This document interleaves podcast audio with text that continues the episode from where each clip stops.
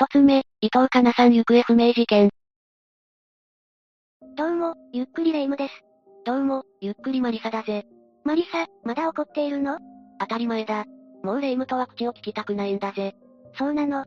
だけど、私が突然明日いなくなるかもしれないのよ。レ夢ムはいつでも、私のそばにいるだろそのつもりだけど、事件はいつ、誰に起こるかわからないものよ。不穏な言い方だな。婚姻届を出す直前に、行方不明になった人だっているからね。そんな幸せの絶頂期に一体、どんな事件だったんだ？それじゃあ今回は、伊藤かなさん行方不明事件について解説していくわね。まず最初に言っておくことがあるわ。この事件の被害者である伊藤かなさんの個人情報は、ほとんど出回っていないの。今時、珍しいな。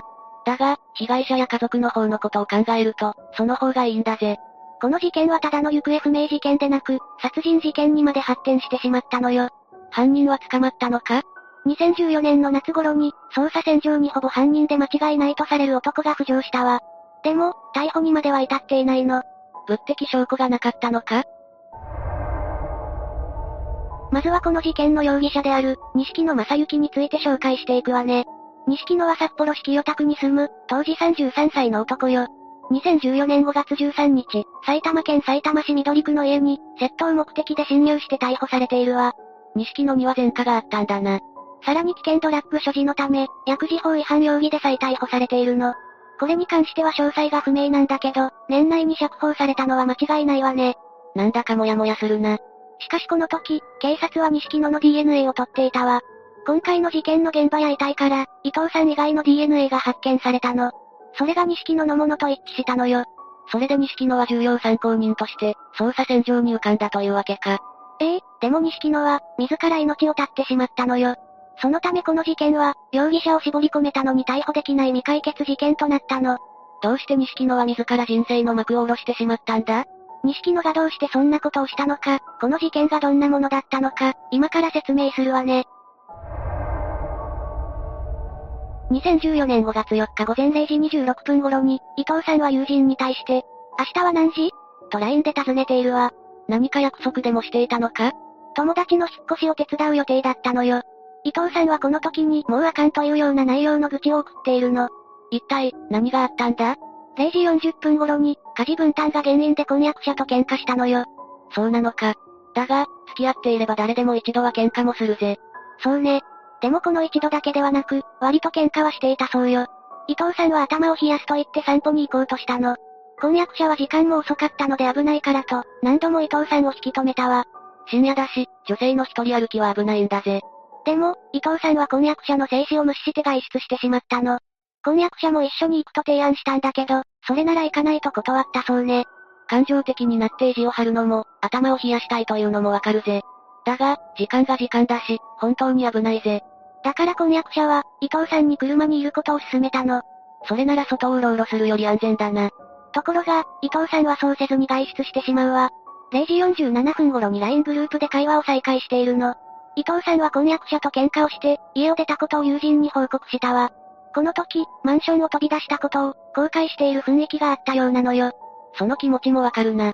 この時すぐに帰っていたら、結末は変わっていたと思うと胸が苦しいんだぜ。その LINE のやりとりも、0時56分を最後に既読がつかなくなったわ。ちなみに0時40分から50分頃、閉店後のコンビニの防犯カメラに、伊藤さんらしき人物が映っているわ。コンビニって、24時間営業じゃないのか？すべてのコンビニが24時間営業しているわけじゃないのよ。へえ、そうなのか。そして午前1時に、婚約者の元へ伊藤さんから電話が入ったの。伊藤さんは怯えた声で警察を呼んでほしい、助けてと言ったわ。婚約者も場所を聞いたんだけどうまく聞き取れず、10秒ほど間が空いて、何も話せないまま通話が切れてしまったわ。すぐに折り返し電話をしても繋がらず、婚約者は伊藤さんを探しに行こうとして、エレベーターで下に降り、午前1時3分には警察にも通報したの。この時にはもう、伊藤さんの携帯は電波すら繋がらない状況だったそうよ。助けを求めてすぐに、婚約者は警察に通報してくれたんだな。ええ。午前1時過ぎにはさっきの防犯カメラに、伊藤さんを探す婚約者の姿が映っていたわ。それで、伊藤さんの足取りはつかめたのか？残念ながらつかめなかったわ。警察も通報直後からしっかりと対応して、様々な捜査が行われたの。様々な捜査？携帯の電波を調べたのよ。伊藤さんから婚約者への最後の電話の送信基地局について調べたの。歩きや車で探すだけじゃなかったんだな。で、どうだったんだ？これについては情報が錯綜しているわ。婚約者が電話を受けた受信基地局とは異なるところから送信されたのは間違いないわね。基地局が違うなら、家の近くにはいなかったということか？そうね。当時は婚約者による自作自演説があったけど、これにより否定されたの。そんな説があったなんて。そして携帯が発する微弱電波が途絶えた地点も複数情報があるのだけど、これは自宅周辺という点と共通しているわ。それなら GPS はどうだったんだ？東部緑地というところで途絶えたそうよ。5月6日には公開捜査に踏み切り、170人が投入されて警察犬も導入したんだけど、警察犬は東部緑地の北側で追跡をやめてしまったわ。GPS が途絶えた場所と一致しているな。GPS が途絶えた地点ということもあって、ここは計4回も操作されたの。4回も？通りかかる車両への聞き込み調査、周辺住民への聞き取り調査なども行ったわ。それなのに情報がなかったんだな。緑地の捜査は5月22日まで行われたし、他の場所の調査も当然行われたわ。防犯カメラのチェックもしたし、被害者宅のマンションからおよそ150メートル先にコンビニがあるんだけど、そこの防犯カメラで被害者の姿が確認されたのよ。さっき言っていたところだな。これについても色々な憶測があるけど、より正確なのは0時50分頃よ。婚約者に電話をかける前のことだな。他の場所の防犯カメラには映っていなかったのか？ここ以外での姿は確認できていないわ。つまり、直接足取りを追うのが難しくなってしまったということね。同年5月28日、捜査に暗雲が立ち込めた頃、最悪の事態が起こるわ。犬の散歩をしていた人が、偶然、遺体を発見してしまったのよ。それってまさか。発見された遺体は、行方不明になっていた伊藤さんだったわ。遺体はどこで見つかったんだ？なんと、4回も捜査した緑地よ。警察が見落としていたってことか？そうなるわね。だけど体がほぼ全身埋まっていたし、枯葉などで隠されていたのよ。さらに発見場所は遊歩道から少し外れた急斜面で、見つけにくい場所だったの。そんなに広い公園だったのか。東部緑地は東京ドーム7個分ほどの広さなの。加えて密集する臓器があり、獣道もあるわ。東京ドーム7個分すごく広いんだな。北海道警察は、殺人事件と判断して5月29日に捜査本部を設置したわ。遺体はどんな状況だったんだ？片方だけ靴下を履いていたけど靴は履いておらず、下着だけの姿だったわ。胸が痛くなるんだぜ。目立った外傷はなかったけど、腐敗していたせいで死因の特定はできなかったの。でも現場で DNA が発見されて、それが錦野のものと一致していたのよ。警察は、犯人は錦野だと思ったんだろう？そうよ。実は錦野は、DNA の他にも怪しい点があるのよ。伊藤さんは2014年5月4日に行方不明になったけど、錦野はゴールデンウィーク明け、勤務先に旅に出たいと言って長期休暇を申請しているわ。うーん、ゴールデンウィーク明けに、そんな曖昧な理由で長期休暇を申し込むのか？普通の社会人ならあまり取らない行動よね。ネットでも、この件について引っかかった人は多かったのよ。そして5月13日に錦野が住居不法侵入で現行犯逮捕され、この件については処分保留になったんだけど、5月27日に指定薬物である MN18 を含む危険ドラッグを所持していたとして、薬事違反で再逮捕されているわ。これは最初にレイムが言っていたことだな。ところで MN18 ってどんな薬物なんだ？これは合成カンナビノイド系というジャンルの危険ドラッグよ。合成カンナビノイドとは、精神作用のある人工の化学物質のことで、乾燥した植物片に噴霧した液体などを気化させ、吸うためのリキッドとして販売されているわ。なんだか怖いな。大麻の成分と似ていることもあり、疑似大麻と呼ばれることもあるそうよ。使用すると一時的に高揚感、解放感を得ることができるみたいね。でも法律で禁止されている危険ドラッグなんだろ？体に害を及ぼすんじゃないか？その通りよ。周囲のものや状況に関する認識の変化、尻滅裂な思考、幻覚や極度の不安症状に被害妄想、精神混乱など、複数の症状が報告されているわ。まさに人生が終わるな。本当に危険なドラッグだぜ。この動画を見ている人は、何があっても手を出したらダメよ。どんな誘惑があろうと、絶対にそんなものを使用してはいけないからね。話を戻すわ。錦野が釈放された日は不明だけど、5月28日に伊藤さんの遺体が発見されているの。ここからはさっきレイムが話した流れの通りだな。錦野が自ら命を絶ったのはいつだ？同年9月23日の午前、錦野の家を家宅捜査するためにたくさんの警官が駆けつけたわ。でも、それを車で帰宅してきた錦野が見ていたのよ。錦野は車に乗ったまま、逃走してしまったわ。往生際が悪すぎるんだぜ。錦野はどこに行ったんだ？午後、北海道小樽市のフェリー乗り場近くに、錦野の車が乗り捨てられているのが発見されたわ。乗り捨てられていたってことは、錦野はさらに逃亡したんだな。ええ。そして車の中から、伊藤さんのコートのボタンが発見されたのよ。重要な証拠じゃないか。錦野はどこに行ったんだ？錦野は10月6日午前10時30分頃、自宅からおよそ60キロ離れた場所で見つかったわ。その時には、すでに冷たくなっていたのよ。それで、自ら命を絶ったと判断されたのか？遺書などはなかったけど、状況がどう見てもそうだったの。この事件後、まず警察がバッシングを受けたわ。重要参考人を逃した上で、死亡させてしまったからだよな。もう錦野から証言を得ることは二度とできなくなったからね。北海道警は記者会見は開かなかったけど、遺族に対して謝罪のコメントを出したわ。そして2015年1月23日、錦野を殺人とした遺棄容疑で書類送検したの。でも、容疑者死亡のため、3月27日に不起訴処分となったわ。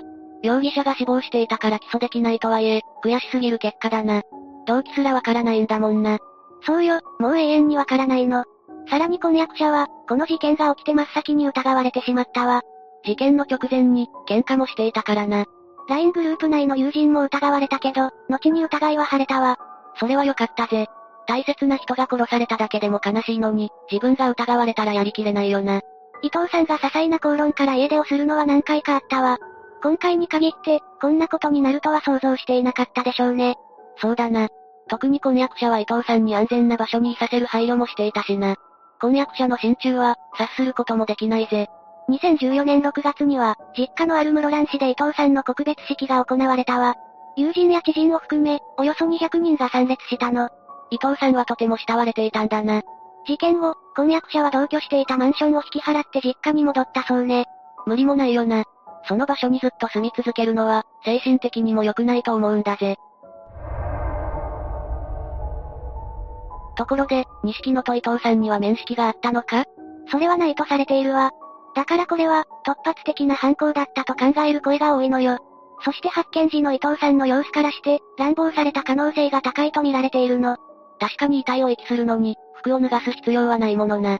さらに持ち去られたのはスマホのみで、ブレスレットや指輪の金品などは、取られた形跡もなく、盗み目的の犯行ではないというのが警察の見立てのようなの。どうして錦野は、公園に遺体を遺棄したんだ？車があるなら、もっと見つけにくい場所に遺棄しても不思議じゃないよな。それについては、様々な考察がされているわ。GPS が途絶えた地点に位置するという、浅はかな点を疑問に思う人も少なくないわね。この場所は4回も操作されているし、少し引っかかるよな。電話の内容からして事件性が高いと考えられたし、警察が多く動員された場所でもあるからね。5月11日には地元住民による清掃活動もあったけど、その時も異常はなかったそうなの。ますます息するのが難しい場所のように思えるな。想像以上に早く腐敗が始まって、慌てたのか？確かに腐敗は、夏なら1、2日後から始まり、冬でも数日と言われているわ。ただ、警察が言うには遺体はすぐに遺棄されたそうなのよ。北海道だし、身元がわからなくなるほどの腐敗は始まっていなかったと考えられているわ。だから突発的に犯行に及んでしまい、焦って頭が回らず近場に遺棄したか。その時は車を持っていなかったという説があるんだけど、車に関しては警察が、容疑者が車に連れ込んだとも取れることを言っていたので、車を持っていなかったという説は否定されているのよ。それなら焦って、近場に位置した説が有力か？そうかもね。錦野は住居侵入でもあっさりと現行犯逮捕されているし、何も考えず突発的に犯罪をしてしまう人間なのかもしれないわ。そういう犯罪者も少なくないもんな。それにしてもどうやって亡くなったかわからないなんて、ご遺族は苦しいよな。傷が残りにくい方法で殺害された可能性が高いってことしかわかってないからね。首を絞めて窒息死させたなら外傷は残りにくいし、周辺には犯行に使ったとされる道具も見つかっていないので、やはり首を、という説が根強いみたいよ。でも、それなら脳や顔にうっ血が見られるんじゃないか？普通はそうなんだけど、死因が特定できないくらい腐敗していたからね。うん。犯行にしても犯人にしても、とにかく情報が少ないんだな。犯人の情報が少ないのは、被疑者死亡で送検されてしまったせいね。こうして話していて、私も悔しいわ。二つ目、徳永美穂さん行方不明事件。まずは事件の概要から話していくわ。今回失踪したっていう徳永美穂さんって、どんな人だったんだ ?1990 年代に放送されてた人気番組すすめ、電波少年でデビューしたわ。この番組の企画で誕生したアイドルグループ。電波子初代から28号の元メンバーなのよ。アイドルをやってた人だったんだな。美穂さんは旦那さんも子供もいたんだけど、2018年2月24日の早朝に突然家族の前から姿を消してしまったわ。この時の美穂さんはパジャマのままで、携帯電話は家に置いたままだったらしいの。パジャマのままいなくなっちゃったのか？ええ。ただ預金通帳は持ち出していて、そこから200万円引き出されていたの。その通帳は、後に家族の元に郵送で送られてきたそうね。その中には家族写真が同封されていたわ。家族は千葉県警に捜索を依頼したのよ。ちゃんと警察にも届けを出しているんだな。それでも見つかっていないのか？家族は警察だけじゃなくツイッターなどでも呼びかけていて、そこから情報が拡散したことで各メディアも初めてそのことを知ったのよ。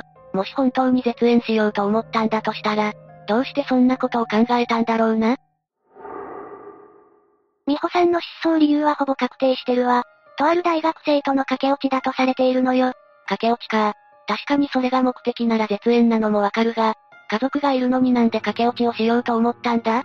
その部分に関しては後でまとめて話すけど、駆け落ち相手は当時21歳の法政大学2年生の、鈴木翔太さんだということが判明してるわ。この人もまた失踪状態になってて、美穂さんの家族も彼が相手だというのは、すぐに分かったみたいなの。そういえば携帯がそのままだったみたいだし、そこから何か情報が出たのか？それもあるんだけど、2017年10月頃、美穂さんは、お茶してほしい人がいると夫であるカズマさんに伝えて、カズマさん、美穂さん、鈴木さんの3人で会っていたとされているわ。旦那さんはすでに一度会ってたわけだな。でも美穂さんと鈴木さんは年齢が結構離れてるよな。どうやって知り合ったんだろうな。どうやらマッチングアプリを使って知り合ったらしくて、カズマさんはその時に、僕のいないところでやり取りをしないようにと注意したのよ。まあ、浮気を疑われるよな。しかしその後も美穂さんは、風呂場にこっそり、携帯を持ち込んだりしてる様子が目撃されていて、それが原因で口論になったりもしていたのよ。夫としてはそれが普通の反応だとは思うけどな。そして失踪前日の2018年2月23日には、美穂さんが隠れるように、LINE をしていることにカズマさんが気づき、再びそのことで口論になった結果、美穂さんは出て行ってしまったそうなの。ちなみに携帯はその時に取り上げられたらしいから、持ち出す余裕がなくてそのままになったんだと思うわ。美穂さんとしては、旦那さんとの夫婦仲が冷めきってたみたいに感じるよな。お子さんもいるのに、そこまで思い切ったことをするなんて、よっぽど鈴木さんは魅力的な人だったのかな？ここまで聞くと、美穂さんがかなり自分勝手なように聞こえると思うんだけれど、一説には家族にも原因があったんじゃないかと言われているのよ。そうなのか？ええ。まず夫であるカズマさんは、芸能界を引退した。美穂さんと1997年頃に結婚したんだけど、この時にカズマさんは都内で歯科医院を経営してたの。お医者さんだったんだな。儲かってそうなイメージだし、金銭面に問題があったって感じではなさそうだ。そうなんだけど、実はカズマさんはある一件で前科がついてしまっているのよ。マリサは、2001年に俳優の羽賀健二さんが不動産会社社長への詐欺容疑で、逮捕されていたのを知っている？なんとなく事件があったことは覚えているぞ。全部話すと長くなってしまうから詳細は省くけど、カズマさんは羽賀さんの裁判に、証人として呼ばれて、そこで証言をすることになったのよ。それを聞いてる限りだと、カズマさん自身が何かしたという感じではないんじゃないか？確かにカズマさんが事件を起こしたわけじゃないけど、この裁判でカズマさんは、ハガさんとはカフェであった程度の中であると、証言してしまったのよ。それがダメだったのか？これが事実なら問題なかったんだけど、実際は違ったのよ。本当は一緒に海外旅行に行ったり、100回以上の通話記録が残るほどに深い仲だったの。それが判明したことで、カズマさんは偽証罪の前科がついてしまったというわけよ。裁判で嘘をついてしまったのか。確かにそれじゃ罪になるのも納得だな。じゃあそれが原因で、司会としてやっていけなくなったのか？もしかすると、この一件自体はそこまで関係ないかもしれないんだけど、この時のカズマさんは、持病の糖尿病の影響で両目を失明していたの。つまり、普通に仕事ができる状態ではなくなってたのよ。そうなのか？それじゃあ、どうやって生活していたんだ？一応、生活保護や障害者手当が出てたみたいなんだけど、まだ幼い子供が、4人もいる家庭だったから、美穂さんがパートに出ないといけない状況になったのよ。それは大変だとは思うけど、それだけが理由なのか？それだけとは言うけど、カズマさんは両目が見えない状態だからね。当然だけど、大人である美穂さんが解除することになるわ。そう言われてみると、かなり大変な環境だな。幸い子供たちは奨学金などの助けも借りながら、なんとか学校に通えていたんだけど、とうとう美穂さんは失踪してしまったのよ。大変なのはわかるんだが、家のお金を持ち出すのはちょっといただけないよな。ここまで美穂さんが失踪した理由とおぼしき事柄について触れてきたけど、ここからは、失踪に関連している不可解な点について触れていくわね。不可解な点？理由とかも全部判明してるんだし、何もおかしなところなんかなかったと思うぞ。確かに携帯などに残ってた情報は特に不審じゃないわ。でも、それ以外の点で妙なところがあると言われているのよ。まず最初に指摘されているのは、駆け落ち相手である鈴木さんが送ったというラブレターね。ラブレターだなんて、今の時代にはなかなか珍しいな。そこも含めておかしいとされているわ。今の時代の大学生なら、メールや LINE を使う可能性が高いとは思わない？まあそれはそうだが、それこそ人によるんじゃないか？さらに、内容も奇妙だったのよ。文章中に当点が多めで、文章の切りが悪いところで改良していて、最近の人はあまり使わない間の略字を使いながら、愛してるを連呼する内容なの。さらに、手紙の売り方が昭和っぽいと言われているのよ。確かに言われてみれば改良するタイミングがバラバラに感じるな。短い文で改良してるところもあれば、長文でぎっしり書いてるところもあるぜ。あくまで疑惑だから私としては何とも言えないんだけど、もしかすると鈴木さんが書いたものであるかのように、家族が偽造したんじゃないかという説も出ているのよ。さすがにそんなことはしてないと思いたいが、カズマさんが偽証罪で、有罪判決を受けているせいか、世間的な印象はあまり良くなさそうだな。それとこれは不審な点とは少し違うかもしれないけど、美穂さんの失踪後に、三男の徳永ひまるさんが、美穂さんと鈴木さんの、個人情報をツイッターに公開したのよ。情報を集めるためという理由だったんだけどね。それはちょっとまずいんじゃないのか？母親を探したい気持ちはわかるが、鈴木さんは赤の他人だよな？ええもちろんそこが問題になって、批判が殺到したのよ。家族の気持ちはわかるけど、罪を犯したわけでもない相手の個人情報を、漏洩させたわけだからね。これは立派なプライバシーの侵害なのよ。何としてでも見つけたかったんだろうが、これは悪手すぎたな。駆け落ち相手だから家族が憎むのはわかるわ。でも、少なくとも徳永さん一家には鈴木さんの個人情報を拡散する権利はないわ。大学名まで出してるから、大学にも迷惑がかかる可能性もあるわね。言われてみれば、大学まで特定されてたんだよな。批判された影響か、ひまるさんはツイートを削除してるわ。でも、一度ネットで投稿された情報は消えることはないわ。今でも、鈴木さんの個人情報はネットの海に残っているのよ。現に霊夢がこうやって説明してくれてるってことは、そういうことだものな。そしてもう一つおかしな点があるの。フジテレビのバイキングという番組で、三度目の特集が組まれることになった際に、美穂さんとおぼしき女性から事実と異なるとして抗議の電話があったのよ。美穂さんから電話があったのか？確実に本人だとする証拠はどこにもなかったわ。でも、その電話主の発言から、おそらく本人だとされているのよ。美穂さんしか知らないことでも話してたのか？その美穂さんらしき人物曰く、どうやら美穂さんと和馬さんは、節税目的で席を抜いてたらしいの。つまり二人は、婚姻関係にはなかったということになるのよ。それは事実だったのか？ええ、そうよ。和馬さんからもそれが事実であることが証言されているわ。席は入ってないけど、同居はしていたという状況だったみたいね。和馬さんもそう言ってるなら間違いなさそうだな。でも、その電話は抗議のものだったんだろう？そこの情報に誤りがあったのか？誤りがあったというか、徳永さん一家による偽造が行われてたことが明らかになったわ。偽造？なんでそんなことをしたんだ？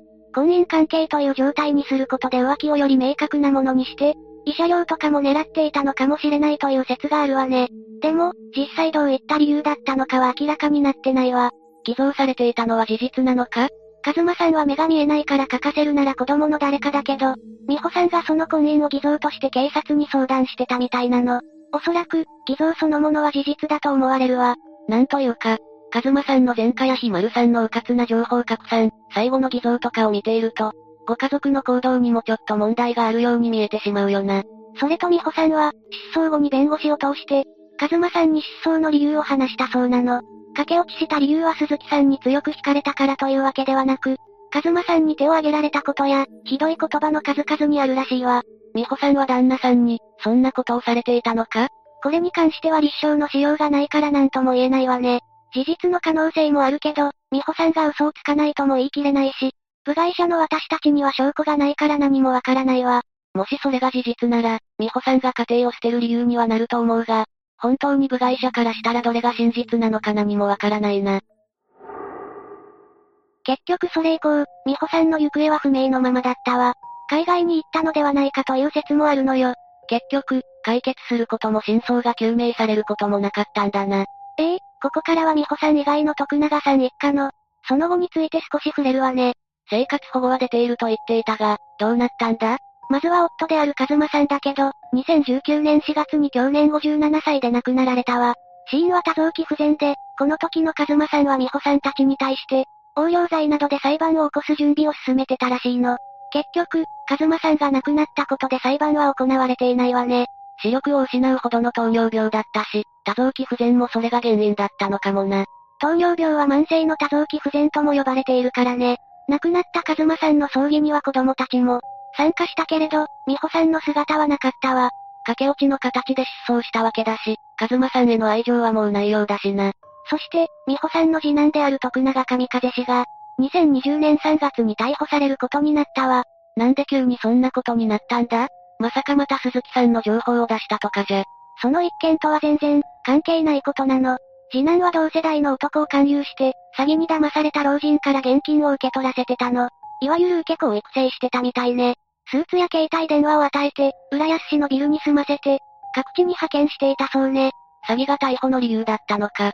本人は容疑を否認しているけれど、週刊文春によると、2019年4月に和馬さんが他界した頃には、詐欺グループのリーダー格に昇格してたそうよ。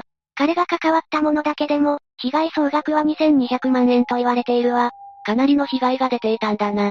その人は元から素行が良くなかったりしたのか？もともとやんちゃな方ではあったみたいね。糖尿病になったカズマさんの介助を手伝ったり真面目なところもあったわ。ただ、美穂さんの失踪からタガが外れてしまったと言われているわね。理由はどうあれ犯罪はいけないことだから、美穂さん云々は関係ないとは思うぜ。それはもちろんね。次男は逮捕当時22歳だし、どんな理由でも自分の責任は自分で取らないといけないわ。他のお子さんたちは大丈夫なのか？他の子供たちに関しては詳しい情報は出てないわね。カズマさんが亡くなった今、裁判を起こす余裕もない状態だと言われているわ。生きていくだけで精一杯ってことね。残された家族は自分たちだけだし、裁判だってお金がかかるしな。ちなみに美穂さんは未だに発見されていないわ。駆け落ち相手だという鈴木さんも、失踪したままの状態よ。ネットの情報もガセだらけで、現在の居場所を、特定するような情報は何一つないわ。そうなると、海外逃亡説が最も真実味があるんじゃないか？一応2018年2月28日に長女の宝さんが、居場所は大体わかっています。とツイートしているわね。でも、それ以降の情報がないことから、間違いだった可能性も指摘されているわ。三つ目、美人中国人行方不明事件。この事件が起きたのは、日本のどこなんだ？事件が起きたのは北の大地、北海道よ。2017年7月、木集結さんという中国人女性が卒業旅行で北海道を訪れていたの。とんでもない美人さんだな。そうね、彼女の写真や映像はいろいろ公開されているけど、目鼻立ちの整った容姿をしているわ。にしても、7月に卒業旅行なんてするんだな。それは日本と中国の違いよ。中国の卒業シーズンは6月で、7月と8月は夏休みだから、卒業旅行の時期としては不思議じゃないわ。ちなみに、26歳で大学院を卒業した彼女は、帰国後に小学校の教師になることが決まっていたのよ。なるほど。学生時代を終えて、就職する前の区切りとして旅行していたわけだな。にしても、北海道を旅行先にした理由はあるのか？順を追って話すけど、2000年代から、中国では、若者のバックパッカーブームが起きていたの。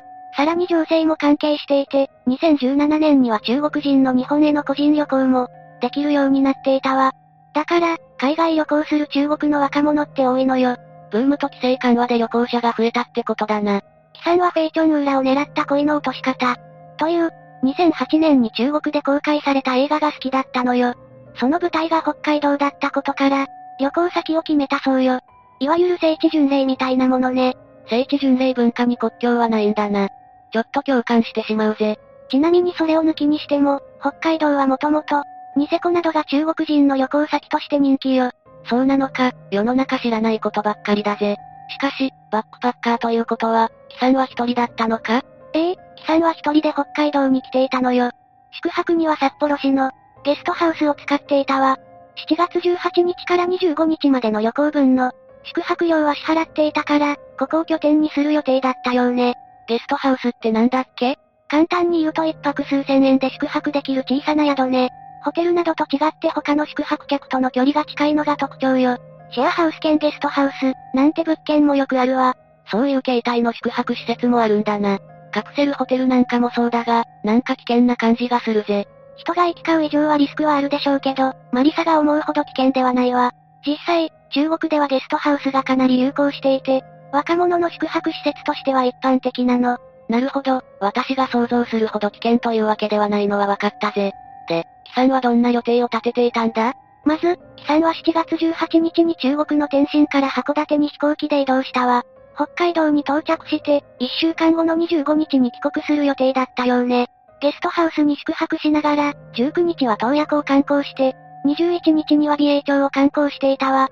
北海道を満喫してて羨ましいぜ。そして7月22日は、富良野にラベンダーを見に行く予定でゲストハウスを出発しているわ。ラベンダーもいいな。北海道旅行がしたくなってきたぜ。ところがこの日、キさんはゲストハウスに戻らなかったのよ。彼女が持ち出したのは貴重品だけで、他の荷物はゲストハウスに置かれたままだったわ。このタイミングで失踪してしまったのか？ええ、この日を最後に、キさんは帰ってこなかったのよ。帰国予定の25日になっても帰ってこなかったから、ゲストハウス側も不審に思って通報し、ここから捜索が始まったわ。異国の地だし、困って誰かに相談して発見されてそうな気がするが、結局発見されなかったのか？捜索は約1ヶ月間にわたって続いたけど、彼女は見つからなかったわ。そして、事件は最悪の結末を迎えるのよ。おいおい、やめてくれ。8月27日の朝6時頃、釧路市の海岸で、女性の遺体が浮いているのが発見されたのよ。衣服の特徴から、悲惨である可能性が浮上したわ。札幌から随分離れているし、違うんじゃないか？確かに、札幌から釧路までは300キロ近くは離れているわね。でも DNA 鑑定の結果、遺体は貴さんのものだと確定したわ。頭が追いつかないぜ。富良野に行く予定だった女性が失踪して、釧路で発見されるなんて。この事件は他にも謎があるのよ。さんは釧路に行く前に、別の場所でも目撃されていたの。別の場所？ええ。次は、貴さんがゲストハウスを出発してから、失踪するまでの足取りを、目撃情報から紹介していくわね。なぜ釧路で発見されたのか、気になるぜ。まず、7月22日に札幌市のゲストハウスを出発した木さんの目的地は、本来は富良野よね。ラベンダーを見に行こうとしていたんだよな。ええだけど彼女が次に目撃された場所は、富良野よりもさらに東の地である阿寒湖だったのよ。あんまり土地感というか、パッと地図が浮かばないんだが、そんなに離れているのか？札幌から阿寒湖までの距離は300キロ以上あるわ。ちなみに、遺体が発見された釧路は、阿寒湖から南に行った場所よ。300キロ、本来の目的地より、はるか先に行ってしまったんだな。でも、どうしてなんだ？それがわかっていないのよ。さらに木さんは、ゲストハウスという宿があるにもかかわらず、22日はアカンコのホテルに宿泊しているの。旅行は予定外な事態が起こった方が面白いもんだが、さすがに予定外すぎるな。しかもアカンコに行って宿泊した理由もわからないとなると、もやもやするぜ。木さんはこの日の午後5時頃に、父親と WeChat という LINE のようなアプリで、今宿に帰っているという内容のメッセージをやり取りしているわ。ちなみに、アカンコのホテルにチェックインしたのは7時半よ。そしてキさんは、翌日の23日にアカンコ近辺のホテルをチェックアウトしているわ。その後はアカンコの遊覧船に一人で乗っている姿が目撃されているのよ。他にも、アカンコ近くのコンビニの防犯カメラに映っていたり、近くの有名なパン屋でパンを買うところも目撃されているわ。コンビニで買い物して、人気のパンを買って、という行動だけ見ると、一般的な観光だが、謎が多くて何とも言えないぜ。その後、キさんの目撃情報は70キロ近く離れた釧路市で浮上するわ。JR 釧路駅の防犯カメラに映っている姿が確認されているの。札幌に帰ろうとしていたわけじゃないよな。さっきも言ったように、釧路は関湖から南に位置しているわ。札幌の帰り道どころか、むしろ離れているわね。札幌に戻るわけでもなく、さらに70キロ以上も離れた釧路に行くなんて、ますます謎だぜ。誰かと一緒にいるところが見つかったりすれば事件性も出てくるだろうが、そういう情報はなかったのか？それはなかったわ。他にも喫茶店に立ち寄る姿が目撃されているけど、彼女は一人だったの。店主が言うには、彼女は1時間くらい滞在していたけど、ずっと窓の外を見ていて、近寄れない雰囲気だったそうよ。なんとも言えないぜ。判断するための情報がないからね。他にも25日と31日に、再びアカンコで、キさんらしき人物を目撃したという情報があるけど、こちらは噂の域を出ないわ。情報ばかり見ていると混乱してしまうな。ええそもそもなぜ、予定外の阿寒湖や釧路まで行ったのかが謎だから、考えるにしてもとっかかりがないわ。でも不審な形で遺体が見つかっているんだから、事件ってことは間違いないんじゃないか？確かに前後の動きは不審なんだけど、彼女の死因は溺死で、警察によれば自殺の可能性が高いとされているのよ。阿寒湖に宿泊してから釧路に移動して、海に飛び込んだというわけか。自殺する人間の経路としては、ちょっと無理があるような気がするぜ。これは証拠というよりも心情的な話になるんだけど、キさんが北海道を訪れるきっかけになった映画、フェイチョンウーラを狙った恋の落とし方、の内容も関係していそうなのよ。タイトルからすると恋愛映画っぽいが、そういうシーンがあるのか？ええ女性が岬から飛び降りて自殺未遂をするシーンがあるのよ。作中では助かってるけどね。キさんは憧れた映画の舞台で、自殺を模倣したんじゃないかという話があるわ。映画のシーンを再現したのか？自殺の根拠にするには弱すぎる気がするな。そもそも、自殺する動機そのものがわからないぜ。就職先も決まっていたようだし、順風満帆じゃないか。実は、ゲストハウスに残されていた彼女の荷物から、遺書のような内容の手紙が発見されたのよ。なんだって、内容はごめんなさい。これはお別れの手紙です。もうこれ以上、努力することはできません。私がいなくなっても、悲しまないでください。星になって、みんなを見守っていますだったわ。見た感じ、本当に遺書っぽいな。じゃあ北海道には、命を絶ちに来たと考えて間違いないのか。謎だらけな状況で、唯一の手がかりが遺書めいた手紙だからね。でも、彼女の死が自殺ではないんじゃないかという疑惑も少なからずあるのよ。次はそこを紹介していくわね。自殺なのかそうじゃないのか、せめて謎を解決しないと、今夜は眠れそうにないぜ。まず、キさんに自殺の意思があったかどうか、そこからすでに怪しいと言われているのよ。遺書があったんだし、そこは確定な気がするんだが、どんな疑惑なんだ？まず、失踪する前の彼女の行動が、自殺する人間の行動とは思えないという意見ね。失踪前？失踪前のカメラに映っていた彼女は、身だしなみを整えていたのよ。他にも、アカン湖付近のパン屋でパンを買ったこともそうね。誰かと会う約束があったんじゃないかとか、観光中に事件に巻き込まれたんじゃないかという話も出ていたのよ。そう言われると、不自然な気はするな。そもそも、富良野に行く予定なのに、アカン湖にいる時点で不自然なんだが、自殺説を押したいわけじゃないが、遺書という要素を否定するには弱い気がするぜ。そうね。それを補強する根拠として挙げられるのが、7月上旬に彼女が SNS に書き込んだ内容ね。その投稿は、私的ながらようはかなんでいるとも取れるような文章なの。ようはかなむ？内容はこうよ。シャワーを浴びて民宿のそばのブランコに、耳には途切れることのない風の音、そして音楽も、星もあなたの姿もないけれど、今はそれでも構わない。このすべてを、人生最後の輝きにしよう。時間を切り詰めて、無駄な時間を過ごそう。むむ、意味深だな。一見すると私的な表現だけど、自殺という補助線を引くと、意味深に思えるわよね。残された遺書に SNS の書き込み。ここまで要素が出ていても、自殺を否定する疑惑が出てくるのか？ええさっきも言ったけど、大学院を卒業して小学校の教師になることも決まっていたの。客観的に見ると、自殺するとは思えない順風満帆な状況にいるのよ。確かにな。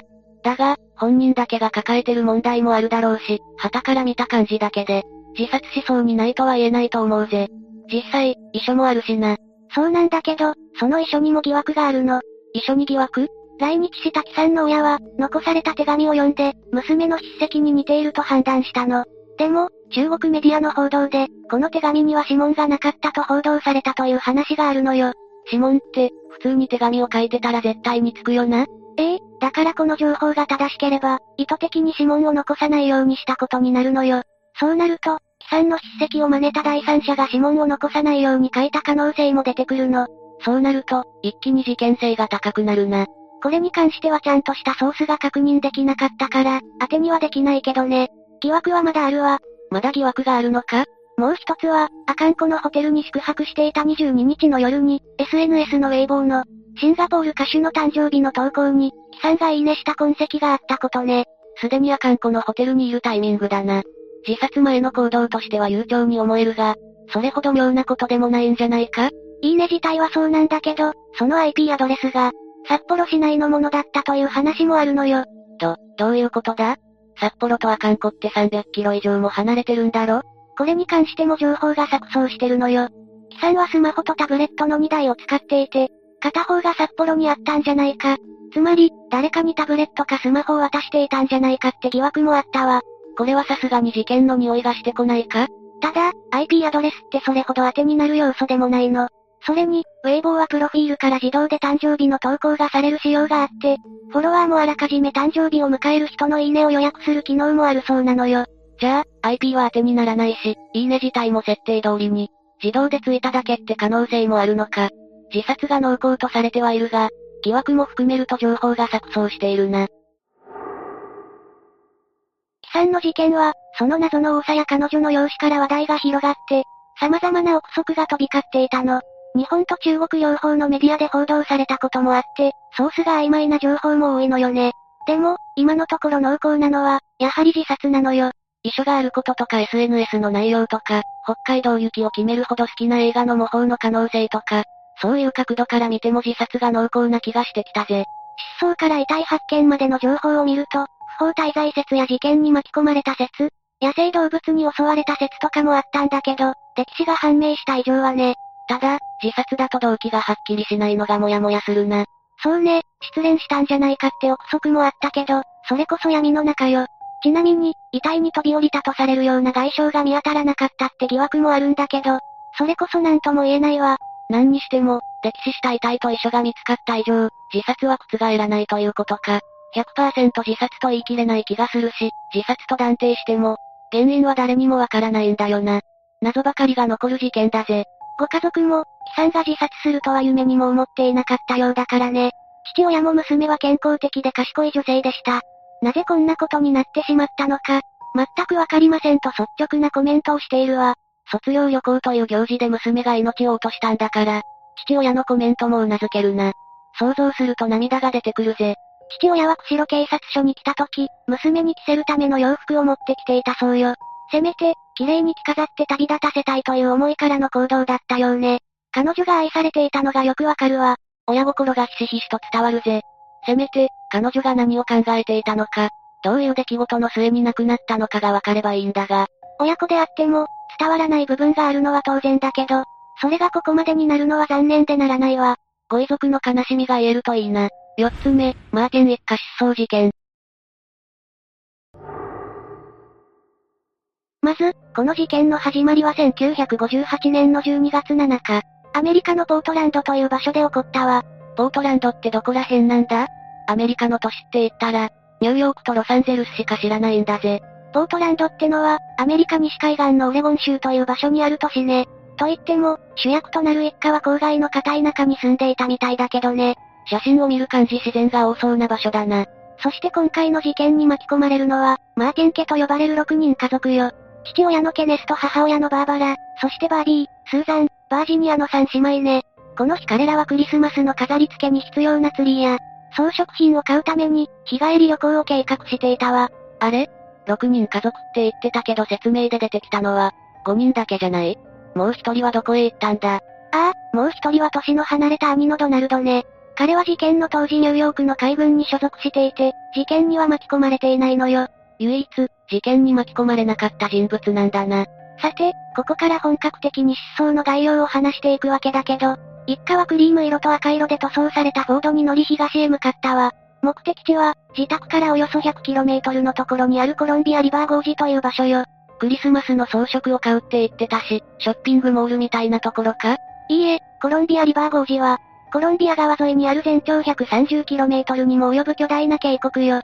ここは豊かな自然に囲まれている人気の観光スポットで、冬の間はクリスマスツリーや装飾品の販売も行っているの。面白そうな場所だな。機会があったら行ってみたいんだぜ。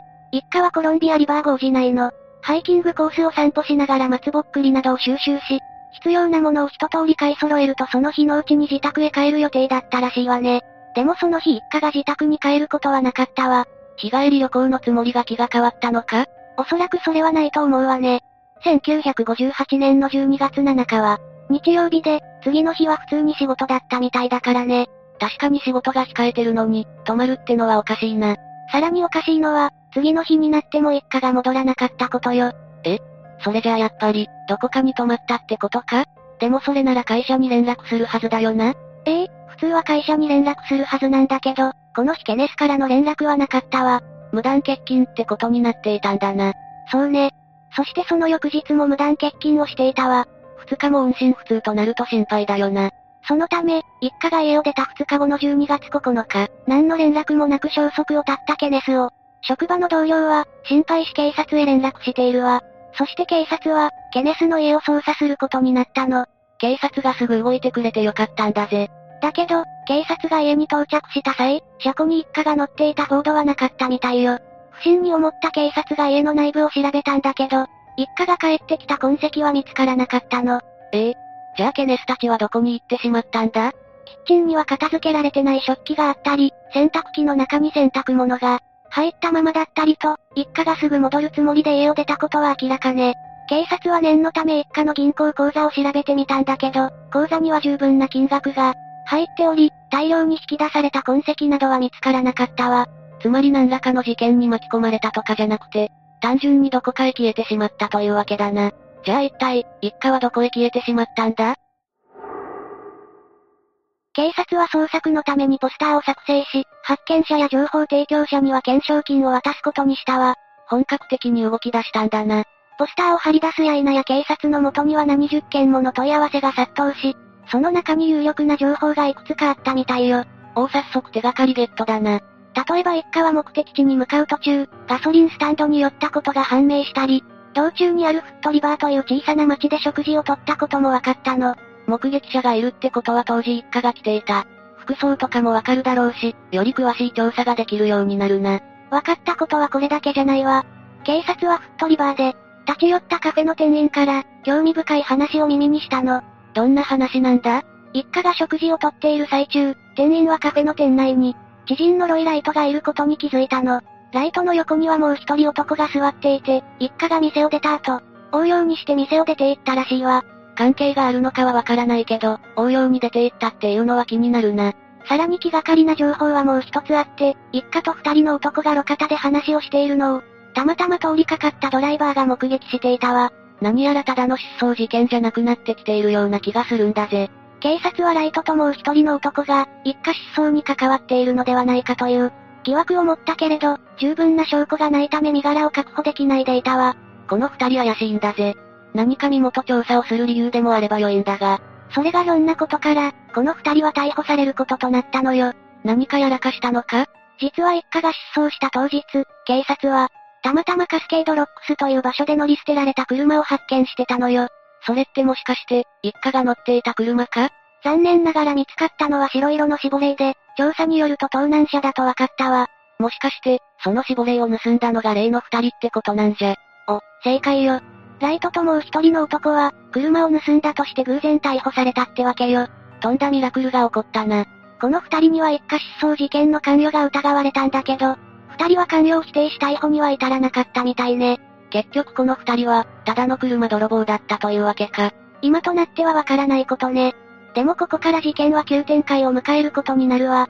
何の進展もなく年明けを迎えてしまった1959年の2月、ボランティアで、集まった捜索隊が、ザダレスという場所の近くの崖でタイヤ痕を発見したの。タイヤ痕？これが手がかりになるのか？もちろん、これは大きな手がかりになったわ。というのも、このタイヤ痕を鑑識が調べた結果、タイヤ痕は、マーティン一家が乗っていた1954年製のフォードのものだと判明したの。これは確かに急展開だな。しかもタイヤ痕はまっすぐ崖の方へ伸びていて、車は崖の下を流れるコロンビア川へ落下したと考えられたわ。ということはコロンビア川を調査すれば、一家が乗っていた車を発見できるかもしれないってわけだな。そういうことよ。警察は早速ダイバーと船舶に積まれているソナーを使って、捜索に当たったわ。それで車は発見されたのか？いや、手がかりは何も見つからなかったみたいね。じゃあ急展開でも何でもないじゃないか。まあ結果的には、無駄足だったということになっちゃうわね。でも、新たにとんでもない手がかりが見つかることになるわ。なんと、スーザンとバージニアの死体が見つかったの。一体どうやって見つけたんだ？一家が失踪してから半年ほど経った1959年の5月、ザダレス付近を工事していた。掘削機のアンカーに、かなり重量のある物体が引っかかったらしいわ。なるほど。現場にいた作業員はすぐさま警察に連絡し、引っかかったのは、マーティン一家の車かもしれないと報告したそうよ。それが本当なら大スクープだよな。警察は通報後すぐに現場へ急行したんだけど、到着する頃には物体が、アンカーから外れてしまい、結局何を引っ掛けたのかわからなかったわ。だけどその翌日、工事現場から下流に少し行ったところを公開していた。船の乗組員が、水面に死体が浮いているのを発見したの。その死体は引き上げられた後、警察が調査し、その結果死体は次女のスーザンだと分かったってことね。これは大きな手がかりだな。遺体を調べれば死因が特定できるだろうし、事件の解決に大きく近づくな。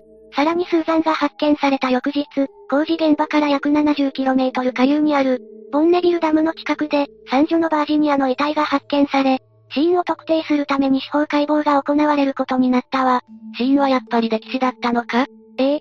解剖の結果死因は溺死だとされ、掘削機のアンカーに車のドアが引っかかり、その衝撃で遺体が外に投げ出されたと考えられたわ。死因が溺死ってことは、何らかの要因でザダレスの崖から落ちて、そのまま車の外に出れずに溺れたってことになるよな？本当に死因が溺死なら、そう考えるのが普通だろうね。だけど二人の遺体の頭部には小さな穴が開いていて、溺死以外の方法で死んだ可能性もあるとされたの。頭部に穴？銃で撃たれたとか？銃で撃たれたんだと思われているんだけど、報告書には溺死としか、記載されておらず、頭部の傷については一切言及されてないのよ。しかも二人の遺体は解剖後すぐに火葬されてしまい、これ以上の調査ができなくなってしまっているわ。不審な点があるものの、この時はあまり詳しく調査されていなかったんだな。結局頭部の傷が重曹かもしれないと気づいたのは、二人の埋葬が終わった後だったみたいよ。気づくには気づくんかい、というかどうして重曹かもしれないって気づいたんだ？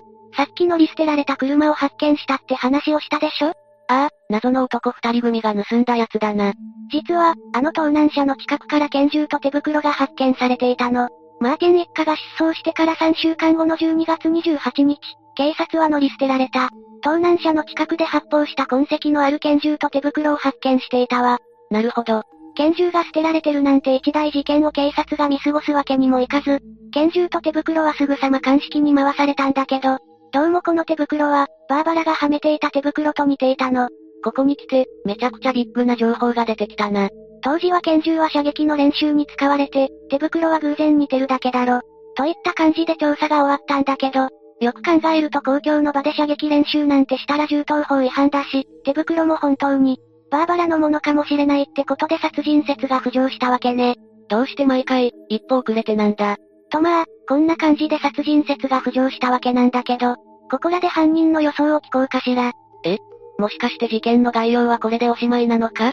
そうよ。ここからは犯人探しよ。うーん、やっぱり車を盗んで逮捕された二人組が怪しいんじゃないか？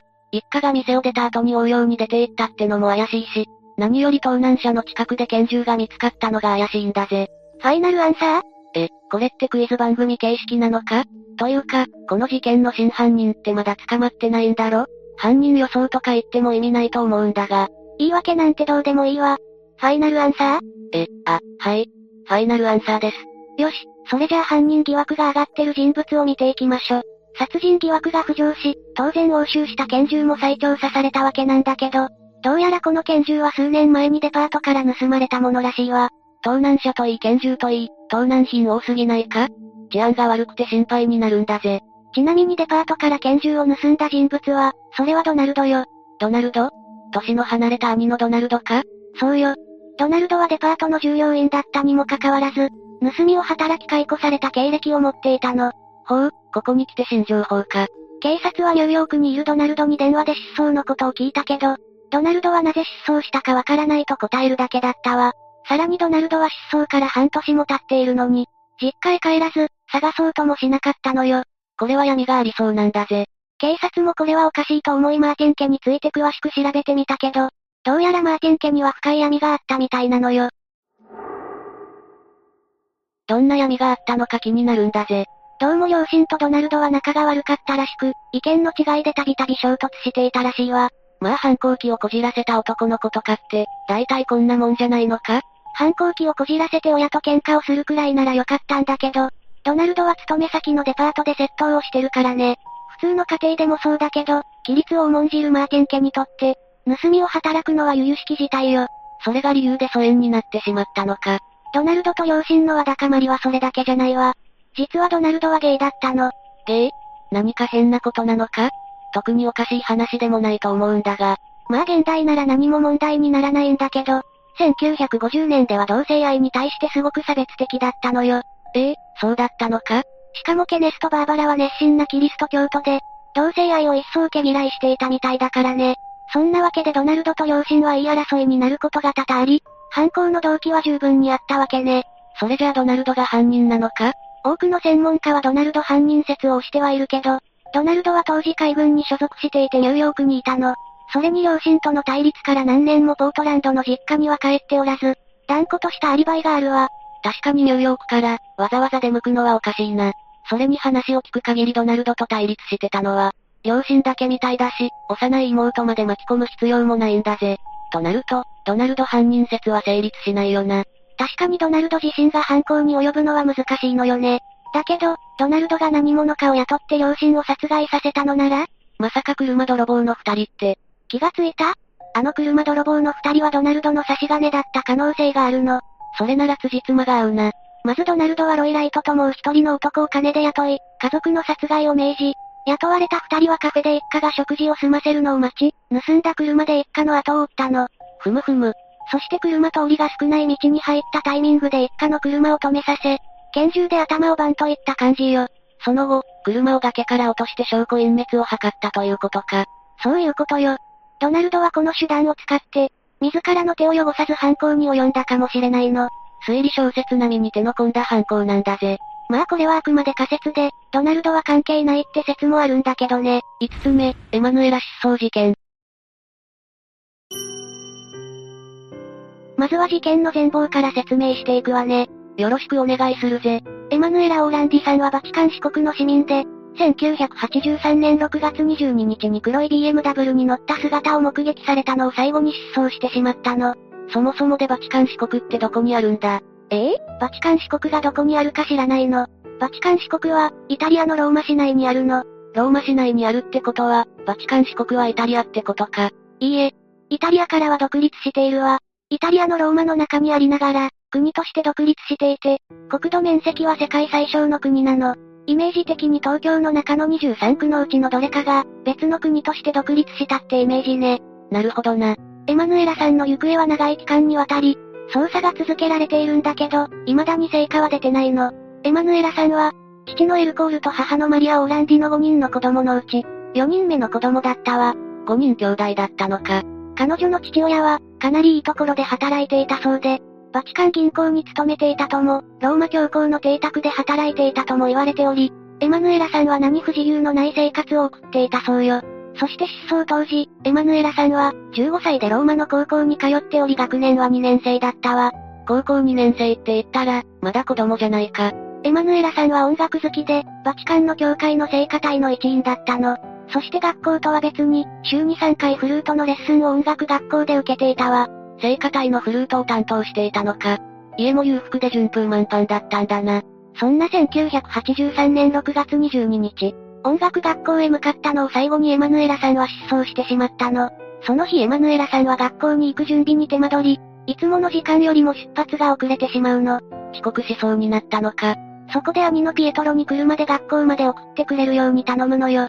でもピエトロは別の用事があったようで、その申し出を断ってしまうの。ええもしかしたらお兄さんが、車で送ってくれていたら失踪も防げたんじゃないか。かもしれないわね。お兄さんも車で送っていくことを断ったことについて、後のインタビューで後悔していると言っていたわ。そうだよな。でもしょうがないぜ。自分の妹が急に失踪するなんて誰も想像できないからな。そして家を出たエマヌエラさんは学校に着く前に自宅に電話しているの。その時はお姉さんと会話をしたのよ。お兄さんとも話してるし、お姉さんとも話したのか。お姉さんとは何を話したんだ?内容は、エイボンコスメティックの社員と名乗る人から仕事をオファーされた。ということだったの。え、エイボンなんだって。エイボンコスメティックよ。この会社はイギリスに拠点を置く化粧品会社なの。なるほどな。じゃあ、そこの社員から街角でスカウトされたってわけか。その相談で家に電話したんだな。その通りね。電話した時、お姉さんは仕事を受けるか決める前に、親に相談した方が良いと言い、一旦家に帰ってよく考えるように話したそうよ。いいお姉さんだな。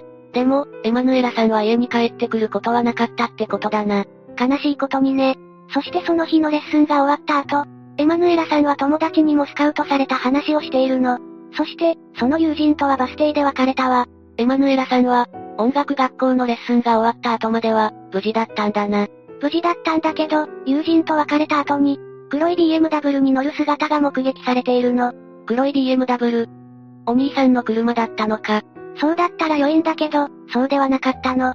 そしてこの目撃証言を最後に、エマヌエラさんは消息を絶ってしまったの。そ、そんなの絶対、黒い BMW が怪しいじゃないか。怪しさ満点だけどね。事件との関連性はまだ見つかってないわ。その車が怪しいのは間違いないんだけど、警察の必死な捜査も虚しく、エマヌエラさんは見つからなかったの。そして事件が動いたのは、3日後の6月25日だったわ。その日、エマヌエラさんの家族のもとに、ピエール・ルイージと名乗る若い男から電話があったの。その男は、エマヌエラさんが失踪した当日に、彼女と無謀な広場であったと伝えてきたのよ。一体何者なんだ？広場であったってことは、音楽学校が終わった後ってことだよな。そうよ。でも不思議なことに、二人が会った時には、エマヌエラさんは髪型を変え、バーバレラと名前も偽っていたそうなの。でもピエール・ルイージは、どうしてそれが偽名だって分かったんだろうな。不思議よね。そして彼は電話で、彼女は、家で押してイーボンの商品を売っている、と話したとされているわ。うん。つまりエマヌエラさんは結局、スカウトされた化粧品会社で働いていたってことか。真実はどうかわからないけど、ピエール・ルイージはそのように語ったわね。そしてその数日後には、また別の、マリオ、と名乗る人物から電話があったの。また事件の手がかりとなる電話か。この二人とも、あるゲームのキャラの名前なんだな。マリオとルイージって、まさかエマヌエラさんをさらったのは、クッパ。何言ってるの？でも言われてみればそうね。まあ冗談は置いといて、今回電話をかけてきた、マリオ、は、エマヌエラさんの家と音楽学校の間にある、バーのオーナーをしている人物だったわ。今度は身元がしっかりしてる人だったんだな。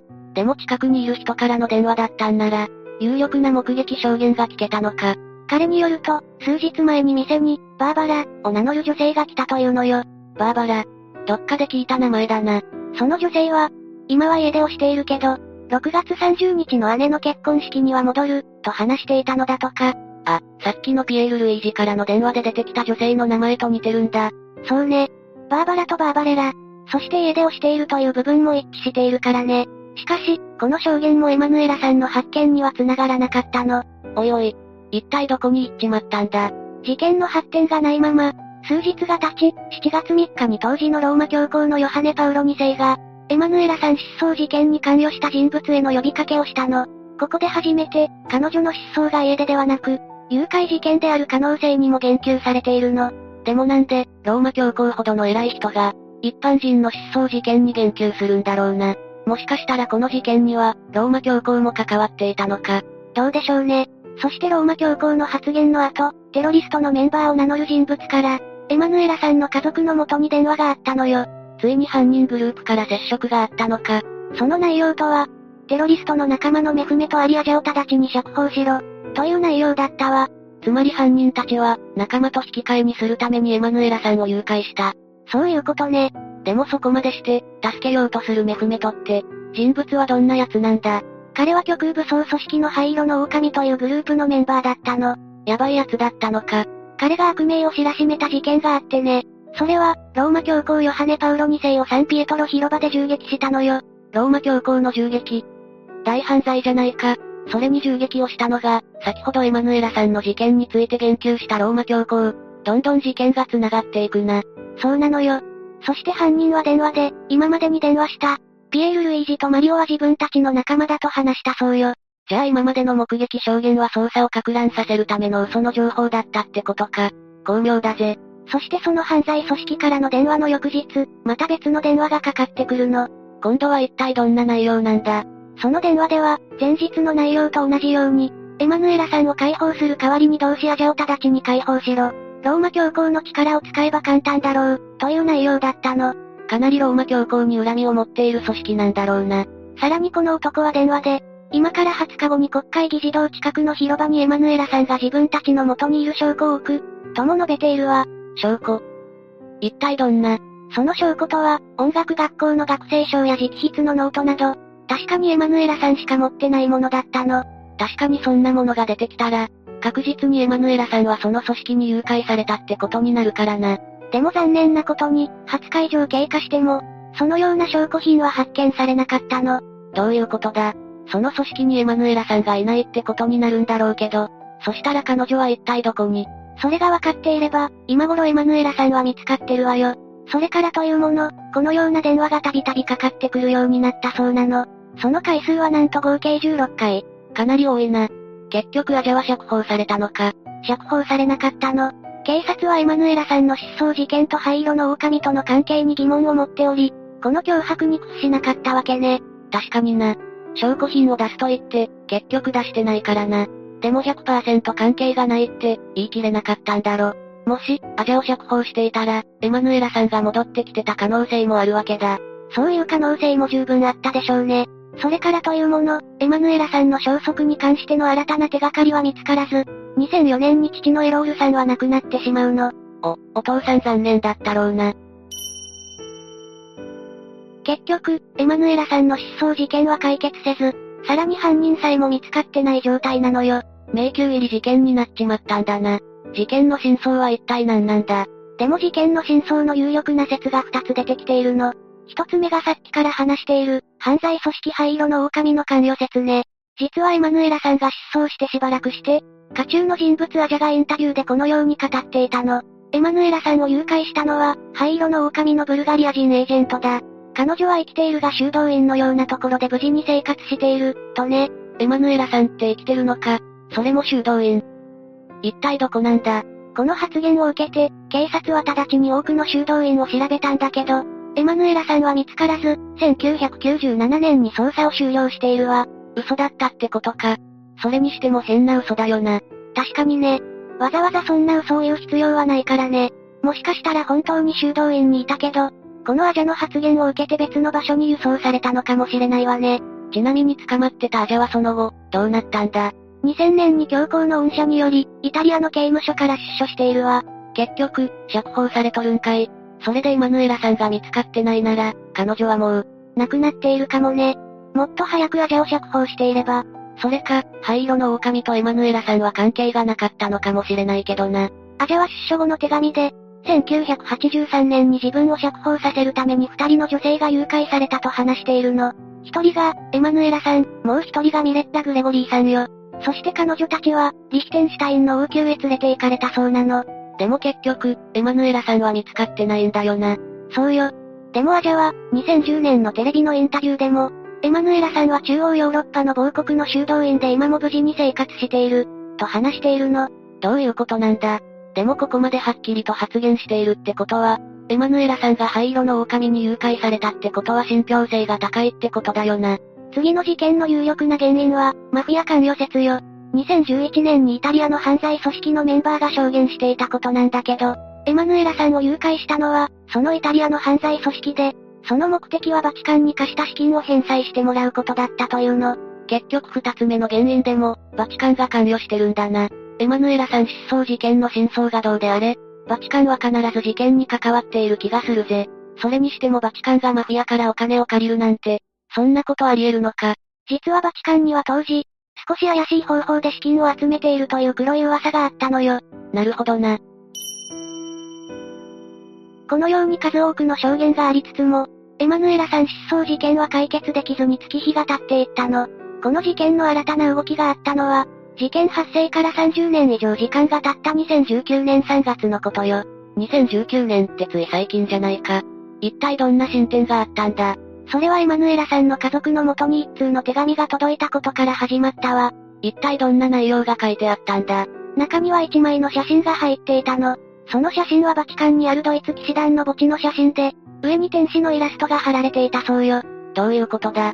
写真にはさらに、天使の墓を見よ、というメッセージも書かれていたの。該当の墓を調べろってことか。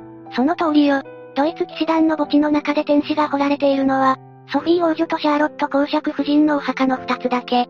早速警察はバチカンに特別な許可を得て、2019年7月にこれらの墓を掘り起こしたの。まさか、その墓の中にエマヌエラさんが。残念ながら見つからなかったわ。なんやねん。何回肩透かしくらえばいいんだ。しかも新たな謎も見つかってしまうの。元々のお墓の持ち主のソフィー王女と、シャーロット公爵夫人の遺骨も見つからなかったのよ。おいおい。その写真を送った人物が骨を盗んだのか。それならなんで、エマヌエラさん家族の元に写真を送ったんだ？もう何が何だか、わからなくなってしまうわね。この2019年の手がかりを最後に、この事件の進展はなくなり、2020年4月に完全に捜査は打ち切られてしまったの。6つ目、千葉市若葉区夫婦失踪事件。この事件は、2001年5月18日に発生したの。千葉市若葉区に住んでいた会社員の木根淵清さん当時59歳と、パートをしていた妻の育子さん当時54歳の二人が行方不明になったのよ。夫婦二人して行方がわからなくなったのか。夫婦には娘がいて、海外留学をしていたんだけど、両親と連絡が取れないことを不審に思って、留学先から急遽帰国して、警察に届けたことから事件が発覚したのよ。いきなり連絡が取れなくなったら、それは不安になるよな。育子さんは5月15日から18日まで、警察の人が来るという理由で、仕事を休んでいたことが分かったの。警察が来る？ええ。警察に自宅が泥棒に狙われていると言われて、通帳の保管場所などを事細かに説明したと、知人に話していたそうなのよ。え？警察だからって、通帳の保管場所とか聞くのか？警察の人は朝から晩までいたとも話していたんだけど、県警も、そういったことに該当する警察官はいないと否定しているわ。じゃあ、その怪しい人物に誘拐されたとか？その可能性が高いわね。さらに育子さんは、失踪前の5月16日の朝に、親しい友人に今日は人生で3本の指に入るほど辛いことが起きたという、謎のメールを送っていたの。どういう意味なんだ？未だに何を意味するものなのかは分かっていないのよ。さらに失踪した日には、夫の清さん名義の通帳から、現金が引き出されていたのよ。お金を引き出したのは本人だったのか？それが、違う男だったの。その際、引き出した男が金融機関の防犯カメラに映っていたわ。じゃあその人が犯人かそれが、金融機関の防犯カメラに映っていた男の目星も、行方もわかっていないのよ。防犯カメラに映っていても、わからないものなんだな。早速、事件の詳しい経緯を説明していくわ。お願いするぜ。まず、5月15日に育子さんは、会社の上司である Y さんに、警察が訪ねてくるから会社を休ませてほしいと連絡していたの。警察が来るから休ませてほしい？警察官を名乗る男から、近所で逮捕された二人組の空き巣グループが、キネフチさん宅を狙っていると言われたらしいのよ。そんなこと言われたら不安で仕方ないぜ。まだ逮捕されていない仲間が犯行に及ぶ可能性があるし、その犯人はすごい知能犯で、IT を使っていろんなことをすると言われたみたい。怪しすぎる内容だな。さらに、犯人がキネフチさん宅に現れる、見られているかもしれない。空き巣は家の間取りだけではなく、家族構成や夫婦の仕事の時間帯、家族しか知らない情報まで知っていた、とも話していたの。すごく不安を煽ってくる言い方だな。さすがに育子さんも、この男のことを不審に思い、夫の清さんに連絡したわ。やっぱりそうするよな。だけど、あろうことかその男は、堂々と清さんと電話で対応したわ。実際に会ったのか？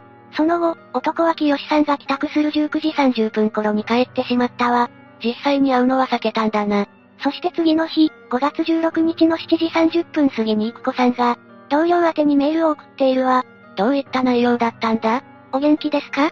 最悪よの件名で送られており、ちょっと事件があって、私の人生で3本の指に入るほど辛いことで困っています。今日も出勤しようか迷っている状態です。昨日一日でげっそりしました。仕事の方はこれから頭に入るかどうか？頼りは〇〇さんよろしくお願いします。といった内容だったわ。これだけだと、何を意味しているのかわからないぜ。ちなみにこのメールに同僚が気づいたのは、5月22日だったみたい。全然メール見てなかったんだな。その後、警察官を名乗る男が再び訪れてこう言ったの。近所に空き巣があったが、逮捕間際で取り逃がしてしまった。IT を使う知能犯の空き巣は、被害者が、気づかないうちに口座から多額の預金を引き出すことができる。被害が出たらすぐに警察に届け出を出しておく必要があるなどと言って、持参した被害届を差し出したの。自分で被害届を偽造したのかな？結局、育子さんは男に言われるがまま、個人情報や口座の情報などを被害届に記入してしまったのよ。これで個人情報は把握されてしまったんだな。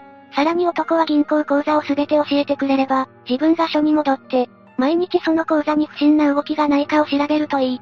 預金通帳と印鑑まで確認したわ。言ってることがおかしすぎるぜ。警察には確認しなかったのか？これらの件について、育子さんの上司によると、この男について、夫婦は警察に確認していないようだと述べたのよ。警察へ確認していれば、防げた事件だったかもな。そして5月17日の朝8時頃、育子さんは会社を欠勤しており、さらに5月18日、育子さんの職場に清さんを装った男から電話があり、キネフチですけど、2、3日休みますと話したのよ。清さんを装った電話か？ええ。親戚に不幸があったと理由を話していたの。育子さんの職場の人は上司に変わりましょうか？と確認したけど、男はいえ、結構ですと、電話を切ってしまったの。上司に色々聞かれるのを避けたのかもな。ええ。不審に思い、心配になった育子さんの上司は遺産は、午前10時頃にキネフチさん宅を訪問したわ。それで、どうなったんだ？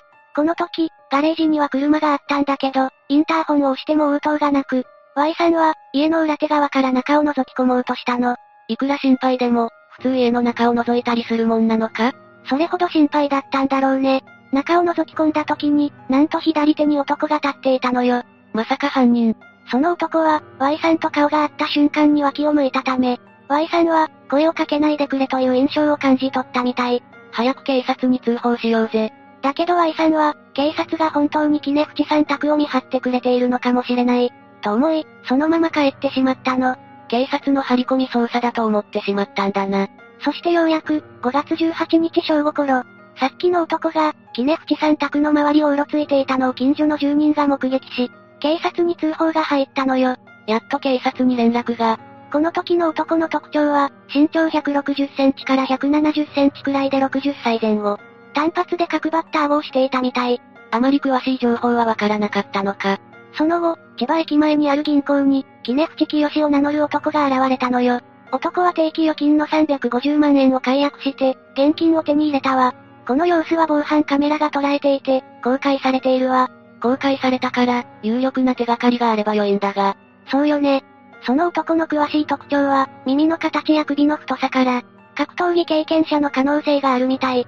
格闘技経験者は耳が潰れたりしてるとも聞くぜ。そうね。そして、マスクをしてメガネをかけていたけど、メガネが耳にかかっていないため、メガネは偽装の可能性があるのよ。だってメガネで変装しているわけか。そういうことね。5月18日の18時頃、清さんは勤務先を退社したけど、その後の行方は分かっていないの。どこ行っちゃったのかな。その後、会社を無断欠勤した清さんを心配した上司がキネフチさん宅を訪れたわ。欠勤して連絡もつかないと心配するよな。この時、玄関のドアや雨戸も閉まった状態になっていたけど、車庫の門は開いたままで車はなく、ポストには新聞や郵便物が溜まっていたの。清さんの上司はそのまま警察に通報し、清さんの長男に連絡したわ。ついに警察の捜査が始まるんだな。5月22日の22時頃、栃木から駆けつけた長男と警察が家の中に入ったわ。部屋に荒らされた形跡はなかったけど、風呂場の扉には何かで吸ったような血痕が発見されたの。血痕、争った形跡とか？警察が調べたところ、風呂場と廊下に血痕を拭き取った跡が検出され、夫婦以外の指紋は全て拭き取られていたことが分かったの。きっと犯人が、証拠隠滅のために拭き取ったんだな。その後の DNA 鑑定の結果、風呂場の血痕は育子さんのもの、廊下の血痕は清さんと育子さんのものと判明したんだけど、育子さんの血痕については、生死に関わるほどの量だったのよ。格闘技経験者に殴られたと思うと、ゾッとするぜ。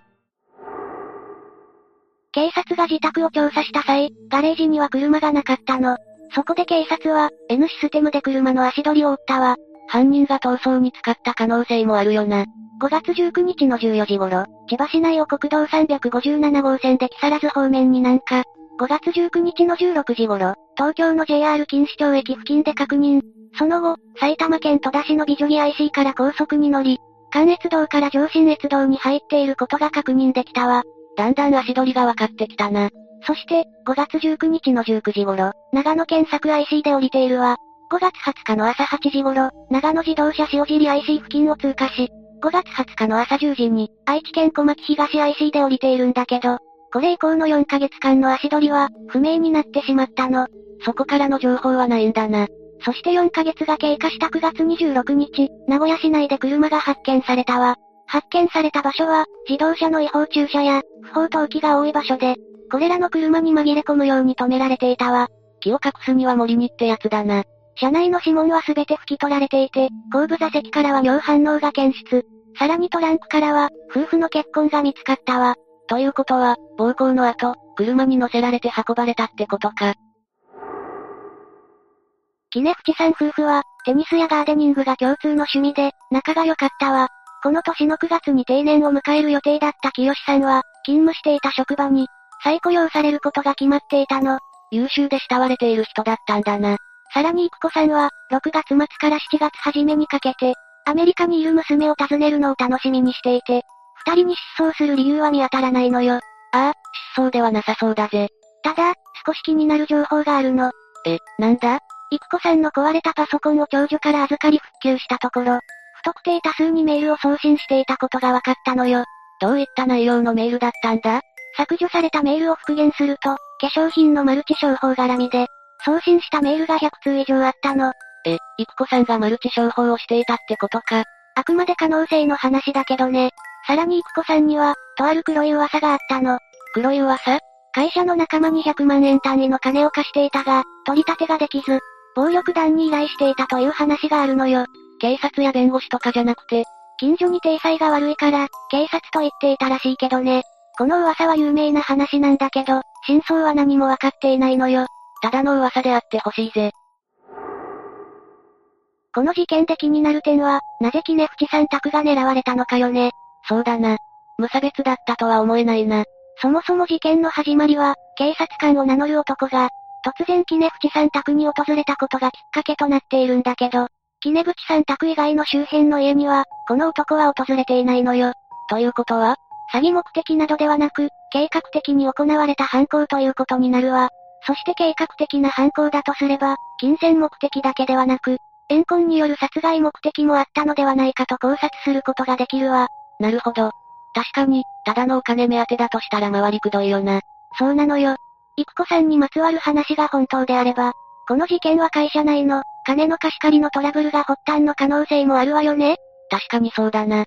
もしかしたら、育子さんから金を借りていた人物が、暴力団に依頼して行った犯行なのかもしれないし、さらに、犯人が遺留品や指紋などを一切残していないことからも、プロの手口ではないだろうかとも推測できるのよ。だとすれば、何かと辻褄は合ってくるよな。でも、そうすると清さんは無関係なんじゃないか？清さんはそのトラブルに巻き込まれてしまったとも考えられるわ。なるほどな。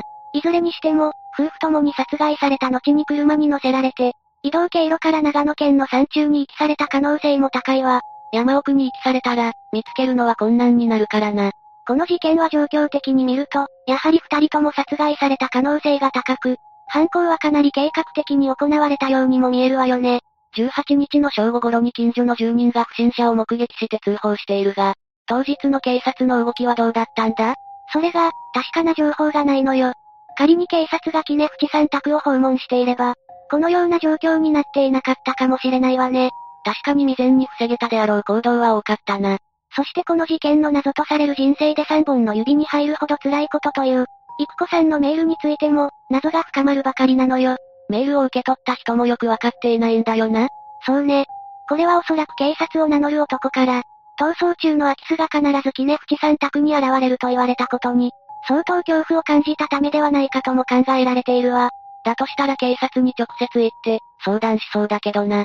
この事件は、犯行手口から推測すると、かなり手慣れた印象を受けるから、同じ時期に似たような手口の事件が、周辺地域で頻発していた可能性も、考えられるわね。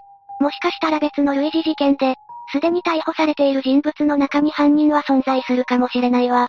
だとしたら安心だが、一刻も早く犯人が判明してほしいんだぜ。7つ目、ジュリアン・ヘルナンデス君失踪事件。行方不明になってしまったのは、ジュリアン・ディベリウス・ヘルナンデス君、当時5歳。事件が発覚したのは2002年の8月28日。両親はこの時にはすでに離婚していて、親権は母親にあったそうよ。ということは、ジュリアン君は母親と一緒に暮らしていたということか？ええ、母親と二人で暮らしていたジュリアン君は、失踪当日もいつものように幼稚園に行く予定だったの。幼稚園に行こうとしていた道中で失踪してしまったのか？そうね、普段は母親が送り迎えしていたんだけど、この日は別居中の父親が連れて行ったそうなのよ。なぜこの日は父親が連れて行くことになったんだ？本人から母親に連絡があったみたいね。近くで用事があったかは知らないけど、今日は自分が送っていくと言ってきたみたい。でも、この日ジュリアン君は幼稚園に来ることはなかったの。本当に急にいなくなったんだな。そうなのよ。同時にジュリアン君を幼稚園に連れて行くはずだった父親まで、忽然と姿を消してしまうわ。父親までいなくなったのか、一体どういうことなんだ？マリサはこの事件について、何か推測できることはあるかしら？そうだな、一応確認だが、この事件は後に見つかっている事例なんだよな。ええそうよ。それなら私的には、父親が一番怪しいと思うな。じゃあ、ここからは警察の捜索について解説するわね。この事件の内容を聞いて、マリサのように父親を疑った人たちも少なくなかったわ。警察も、この事件には父親が関与しているという疑念を持っていたの。父親には親権はないしな。ええさらに事件当時、父親が自分の銀行の通帳から、預金を引き出していた姿が確認されているわ。またジュリアン君を連れ出す際、ぬいぐるみや着替えなど、通園に不要なものまでなぜか持たせたというの。ますます怪しいな。やはり、父親が犯人な気がするぜ。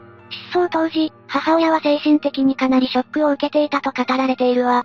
この失踪事件に関しては、その後も特に有力な情報がなかったようで、捜査は難航したようね。何かジュリアン君には服装とか、わかりやすい特徴はなかったのか？そうね、唯一挙げるとすれば、彼の左頬がくぼんでいることくらいかしら。遠くからだとあまり気づかなそうだな。さらに、日本と違ってアメリカは行方不明者が多く、一人がいなくなったところであまりニュースなどで報道されることもないの。もっと大きな事件とか起こっていそうだもんな。日本みたいに大々的にメディアで取り上げてくれればいいんだけど、そう簡単にはいかず、なかなか発見されないケースが多いみたいね。ジュリアン君だけでなく、父親まで行方がわかっていないとなると、手がかりを知っている人物もいないということになるな。しかし、ここからどうやって事件は進展していくんだ？さっきも言った通り、この事件には手がかりとなる情報があまりにもなさすぎて、どれだけ時間が過ぎても解決には近づけないでいたわ。そこで、母親はある決断をするの。それはどんな決断だ？アメリカには、1984年に設立された民間の非営利団体、全米行方不明被搾取児童センターという機関があって、母親はそこに連絡を取ったわ。初めて聞く団体だな。その機関はどんな対応を取ってくれるんだ？その団体にはアンバーというシステムがあって、母親はジュリアン君の詳細を登録したの。そして、携帯電話のメッセージ機能で誘拐された情報を送信すれば、有力な情報提供を呼びかけることができるわ。そんなシステムがあるんだな。報道されにくい分、そういう団体があると、事件の当事者にとってはありがたい存在だと思うぜ。このシステムの効果は、地元の警察と連携していることもあって、これまで200人近くの子供たちが救出されているみたい。そんなに多くの子供が助けられているんだな。それで、実際に、アンバーによってジュリアン君は見つかったのか？それが、彼は意外な形で発見されることになるの。ついに解決へ向かうのか、それで、どうやって発見されたんだ？それは、彼が失踪して13年もの月日が流れた、2015年のある日のことだったの。13年。随分後になって見つかったんだな。突然の報告で分かったことなんだけど、その地域に、アラバマで行方不明になったジュリアン君らしき少年がいると、FBI からの通達で分かったの。13年も経っているのなら相当大きくなっていると思うのだが、実際、その少年はジュリアン君だったのか？ええ、そうだったみたい。無事だったんだな、よかったぜ。それで、一体どういった経緯で発見に至ったんだ？それが、その情報を提供したのが、ジュリアン君本人だったのよ。彼は行方不明として取り上げられている内容を見て、自分のことなのではないかと思い始めたそうなの。マジかよ、この13年間、彼は何事もなく生活ができていたのだろうか。なんと父親と彼はオハイオ州クリーブランドで暮らしていたようね。そうだったのか？どんなきっかけで、ジュリアン君は事件のことを知ったんだろうか？彼が大学に願書を提出しようとした際、社会保障番号と名前が一致しなかったことで、学校関係者と詳細を調べることになったのが発覚までの経緯よ。大学に願書を出しに行こうとしたって、彼は至って普通の生活を送れていたんだな。そして調査の結果、彼の情報が浮き彫りになったんだな。そういうことになるわね。そこで先ほど述べた、例の行方不明者サイトを発見することになるわ。そこに、ジュリアン君が行方不明者として、登録されているのを発見したという見解であっているか？ええそして2015年の11月1日、アラバマ州の警察に報告したところ、彼は行方不明として扱われていたジュリアン君だったことが分かったの。彼は母親の家から父親によって連れ出されたわけだが、自分が行方不明者として扱われていたことを知っていたのだろうか。おそらく気づいていなかったと思うわ。まあ、オハイオ州で無事に生きていたわけだから、幼稚園の頃の記憶なんて、そもそも忘れていてもおかしくはないか。そうね。結果的に、ジュリアン君は怪我もない状態で無事に保護されたわ。それは母親にも発見の連絡は言ったんだろう？その時の様子なんかは語られていないのか？喜びか安堵の感情なのか、母親は声も出ない様子だったと言われているわね。まあ、自分の子供だし、行方不明になって13年も経っていれば、発見は絶望的と言っても過言ではないからな。とりあえずジュリアン君が発見されてよかったぜ。ところで、ある程度予想はついているが、彼を連れ去った犯人は、結局誰だったんだ？さっきマリサも話していたけど、ジュリアン君を誘拐したのは、予想通り彼の父親、ボビー・ヘルナンデスさんよ。やっぱりそうだったんだな。それにしても、どうして、ボビーさんはそんなことをしてしまったんだろう。憶測になってしまうけど、やっぱり離婚の際に親権を取れなくて、最愛の息子との生活が叶わなかったことが最大の原因だと言われているわ。なんとしても我が子と生活したかった父親は、強行手段として、誘拐という選択をしたのかもしれないな。ええジュリアン君誘拐計画として、事件当日に自分の元嫁に彼を幼稚園に、連れて行くと嘘をついて、そのまま連れ去ったんでしょうね。その後は何事もなかったように、父親はジュリアン君と共に別の場所に移り、13年間一緒に暮らしていたというわけか。ええこの事件の真相をまとめるとそんな感じね。ところでレイム、ジュリアン君を誘拐した父親の、ボビーさんだが、彼はやっぱり罪に問われたのか？そうね、彼は翌11月、警察に逮捕されたわ。自分の子供だっただけに、少し切ない逮捕のされ方だな。これに関してはしょうがないわね。ボビー被告は同月4日に、オハイオ州の、カヤホガ郡の裁判所にて、25万ドルの保釈金が設定されたわ。25万ドルって、日本円では大体いくらなんだ？約3000万円ね。またボビー被告には、文書改ざんの罪も問われることになったの。確かジュリアン君が大学に願書を提出した時、記載された。情報に不備があったことで解決に向かったんだよな。文書改ざんはそれに関与しているのか？それもあるんだけど、その他にボビー被告は、ジュリアン君の失踪時に、運転免許証や出生証明書を偽造していたことが判明しているわ。そこまでしてたんだな。おそらく誘拐する計画の一つかもしれないが、犯罪はダメだぜ。さらに、アラバマ州にある、ジェファーソンカウンティでも誘拐の罪に問われるの。結局ジュリアン君を連れ出した行為については、誘拐としてみなされたということか。それで、ボビー被告にはどんな刑罰が下されたんだ？結局、彼は裁判で懲役4年の判決が下されたみたいね。そっか。刑務所での4年って、ジュリアン君と暮らしていた13年よりも長く感じるだろうな。いくら自分の息子だからといっても、離婚した元妻の、同意なしに誘拐するのは良くないことだが、ジュリアン君は何事もなく平和な生活ができていたんだよな。ええ無事に発見されたわけだし、とボビー被告に大切に育てられていたんだと思うわ。母親としては、自分の子供が失踪してから13年間ずっと精神的にも傷ついていたと思うし、事件の背景にはかなり複雑な事情が絡んでいる気がするよな。これに関しては何とも言えないわね。人それぞれ意見はあるかもしれないけど、やっぱり誘拐は良くないわ。ボビー被告がジュリアン君を連れ去ってから13年の間は、親子二人で暮らしていたんだよな。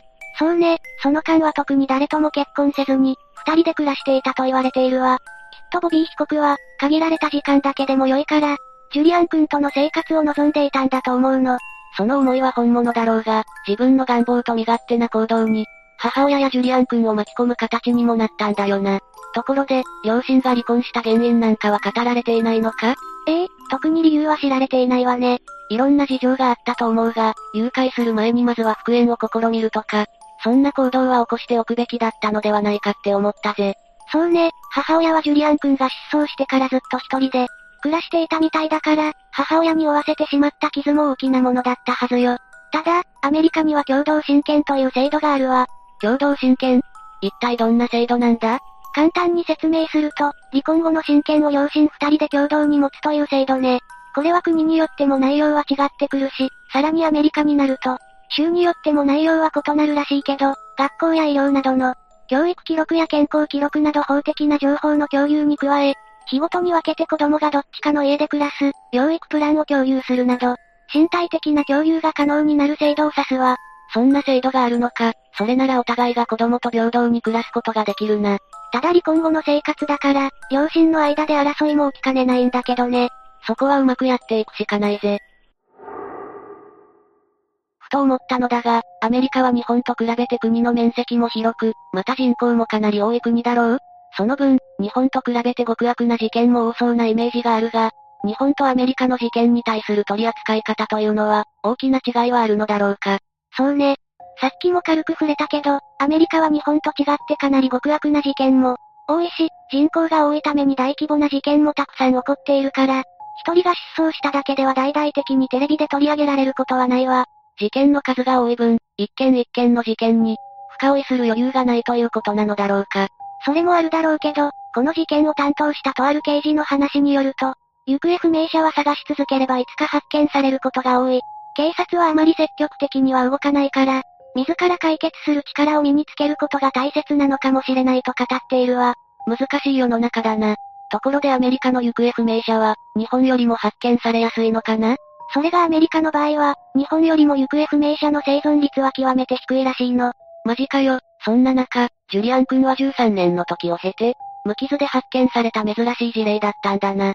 まあ、今回の事件は、犯人が我が息子と共に、暮らしたいと願う父親だったから、例外ね。確かに、むしろ死亡する可能性の方が極めて低かったか。ええ。真相が分かった今、これは事件として取り扱うべきなのかも意見が分かれそうな内容だわ。八つ目、千葉女子中学生誘拐事件。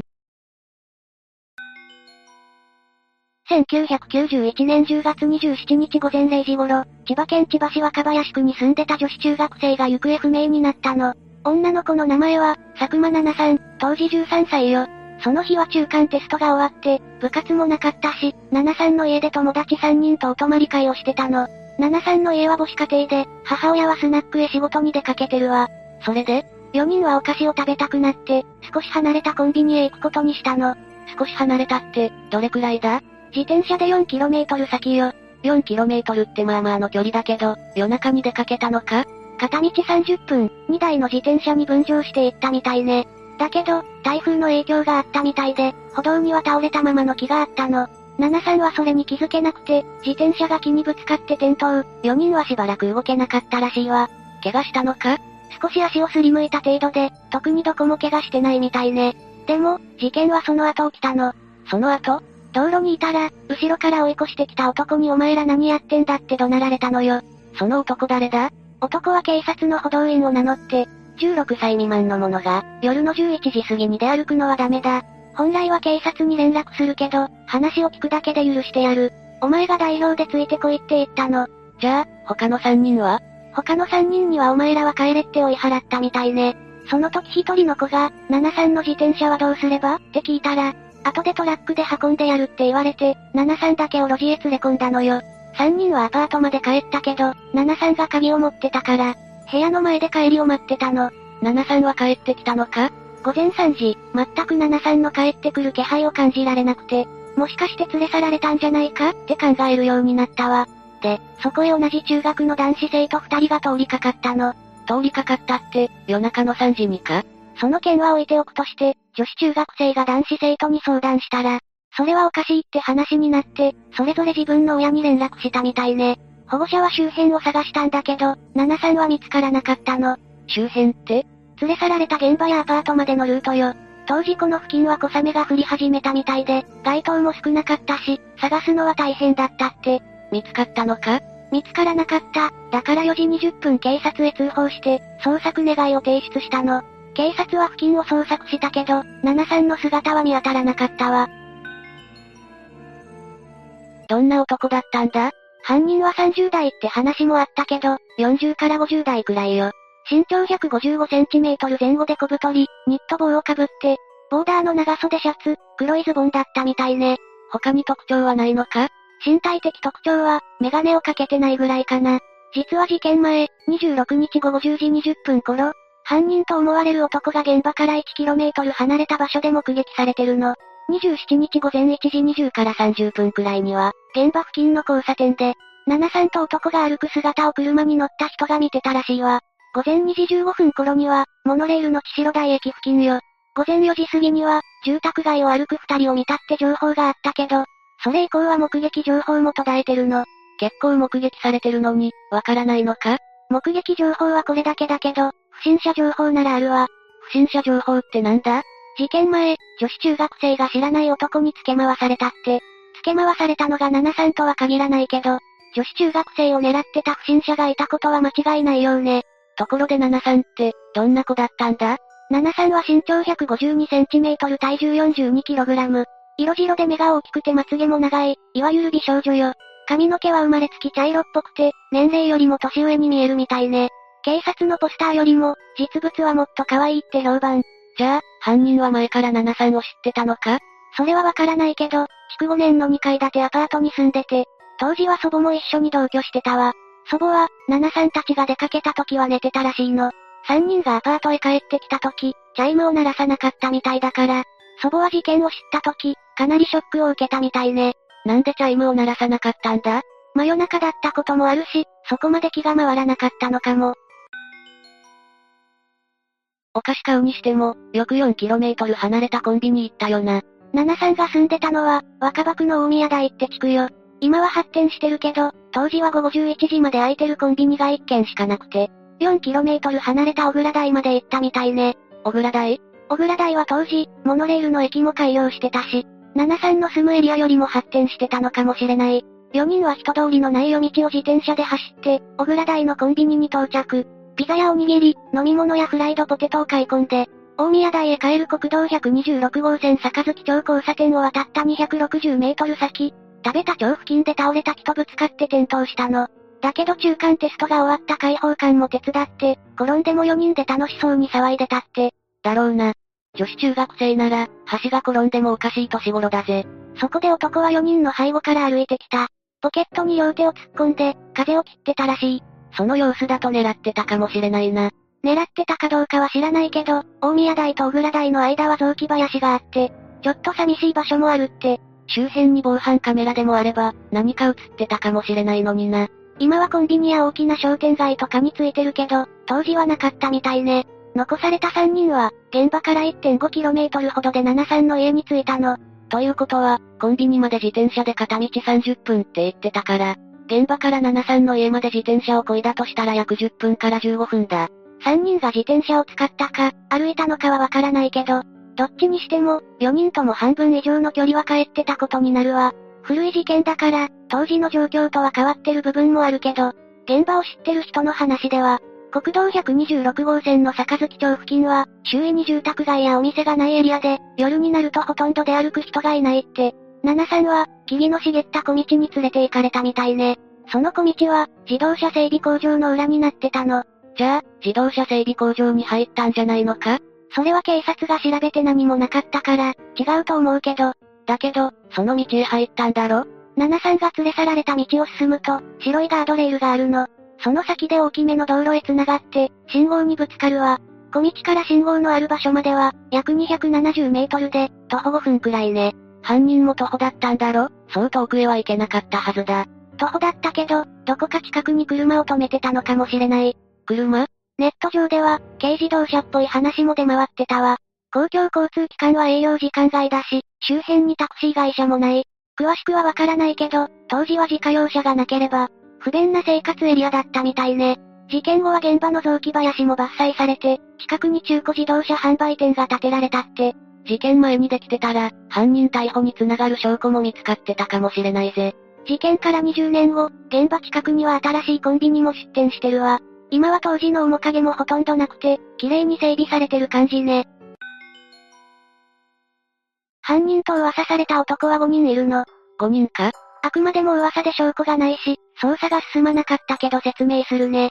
一人目は、ガソリンスタンドのご主人よ。そのガソリンスタンドは、現場から260メートルの坂月町交差点に位置してたの。確かに怪しいけど、それだけじゃ犯人にはならないだろ？女子中学生3人の証言から、モンタージュ写真が作られて、その写真がガソリンスタンドのご主人に似てた。似てただけで犯人扱いされたのか？警察に何回も事情聴取されたけど、決め手はなかったの。おまけにご主人は、その後病気で亡くなって、ガソリンスタンドは廃業したわ。じゃあ、二人目は？二人目は、トラック運転手よ。現場周辺の工場に、荷物を下ろしに来たトラックがあったらしいの。眠気覚ましにコンビニへ立ち寄った可能性はあるし、73の自転車を、トラックで運んでやるって話してたことから、この噂が広がったみたいね。三人目は？三人目は、付近で目撃された不審者よ。2008年に現場近くで、不審な男に追いかけられたって女性が現れたの。女性は旦那さんにその話をして、旦那さんは2チャンネルの掲示板にそれを書き込んだわ。警察に通報したんじゃないのか？警察に情報提供したかどうかは知らないけど、身長 150cm から 160cm、50、60代の男、見た目は少しがっしりした感じだったらしい。じゃあ、4人目は ?4 人目は、北朝鮮拉致説よ。いくらなんでもそれはないだろ犯人が捕まらないから、話が飛躍して噂になったんだと思うけど一応説明するね。73が連れ去られた現場近くは、国道126号線が通ってる。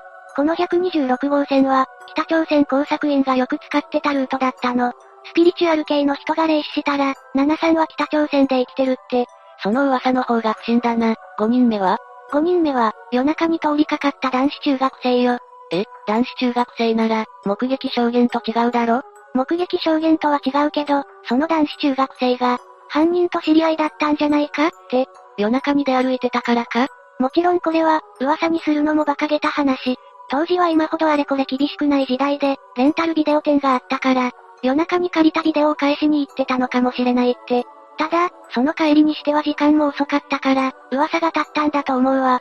事件が起こった後、親に連絡したって言ってたよな。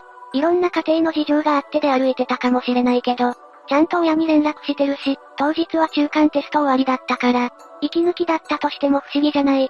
今まで説明した噂は強い根拠がないし、警察の捜査が行き詰まってたから広がった話ね。それにしても、犯人の目的は何だったんだ？誘拐なら、身代金の請求とかなかったのか？身代金の請求はなかったの。そもそも七さんは一般家庭で、資産家の子供じゃない。お金が目的なら、社長令状とか要人の子息とかを狙うんじゃないかしら。じゃあ、目的は何だ？その辺は全く不明ね。ただ、彼女は評判の美少女だったらしいから、何か関係してるんじゃないか？って見解を示す人も多いの。可能性としては高そうだけど、中学生4人に相手は1人だぜ。その場から逃げられなかったのか ?4 人は中学1年生だけど、8ヶ月ほど前まではランドセルを背負ってた小学生よ。真夜中に出歩いたことがバレて、焦ってたのかもね。だから、男の話を信じたのかも。それに夜中に声かけられるって、かなり怖いし、4人で相談する暇もなかったみたいだしね。結局、事件はどうなったんだ？未解決のまま2006年に時効を迎えたわ。時効って、撤廃されたんじゃないのか？無条件で時効が撤廃されたのは、強盗殺人や殺人事件よ。2010年に施行されて、25年だった時効が撤廃されたの。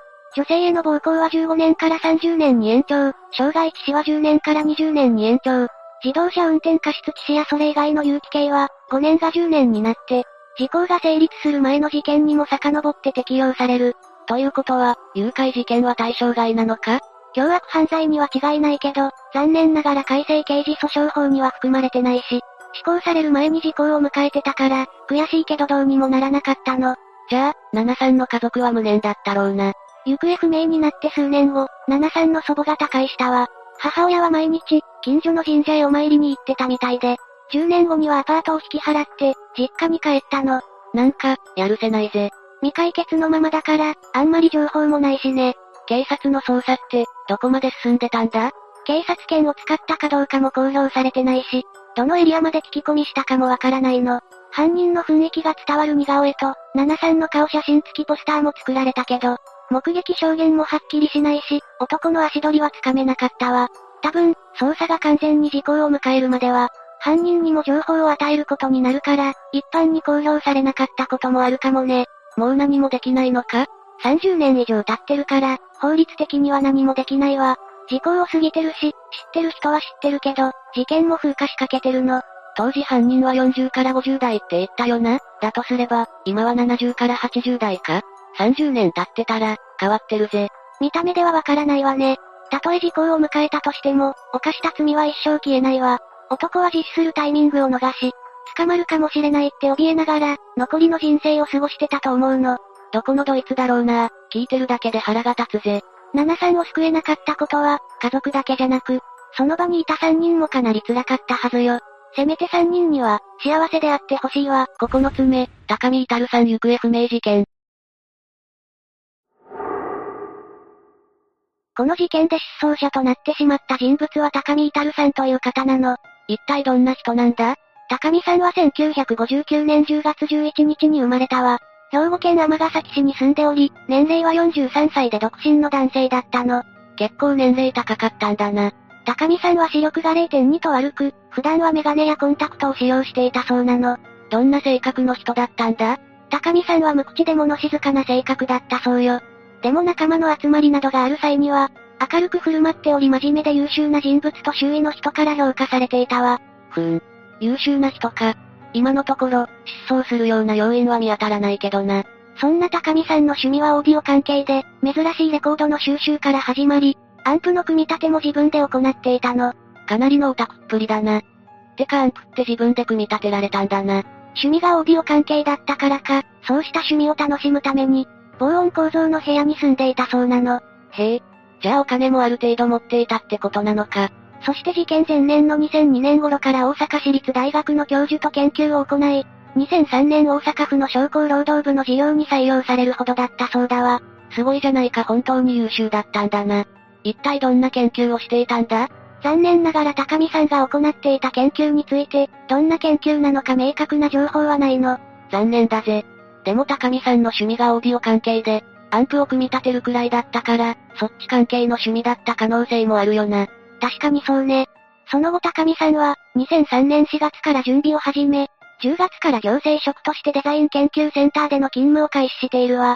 しかしこの職場での勤務が始まって間もなくして彼は謎の失踪を遂げてしまうの。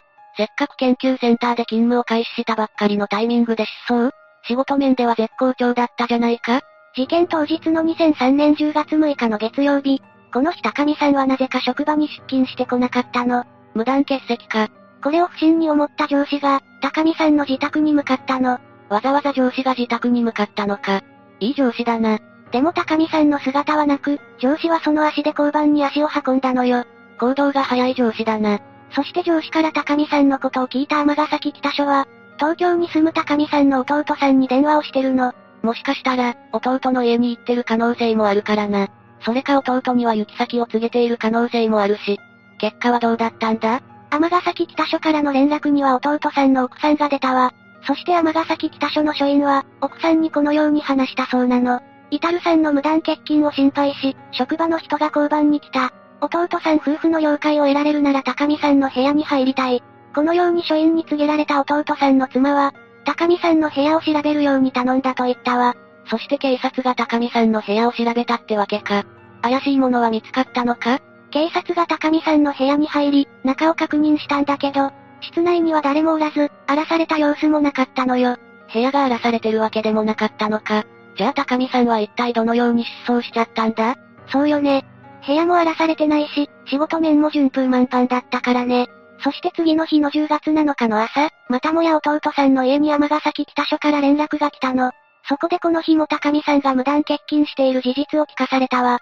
警察からは職場の人と話してみてはどうか？と促されたそうね。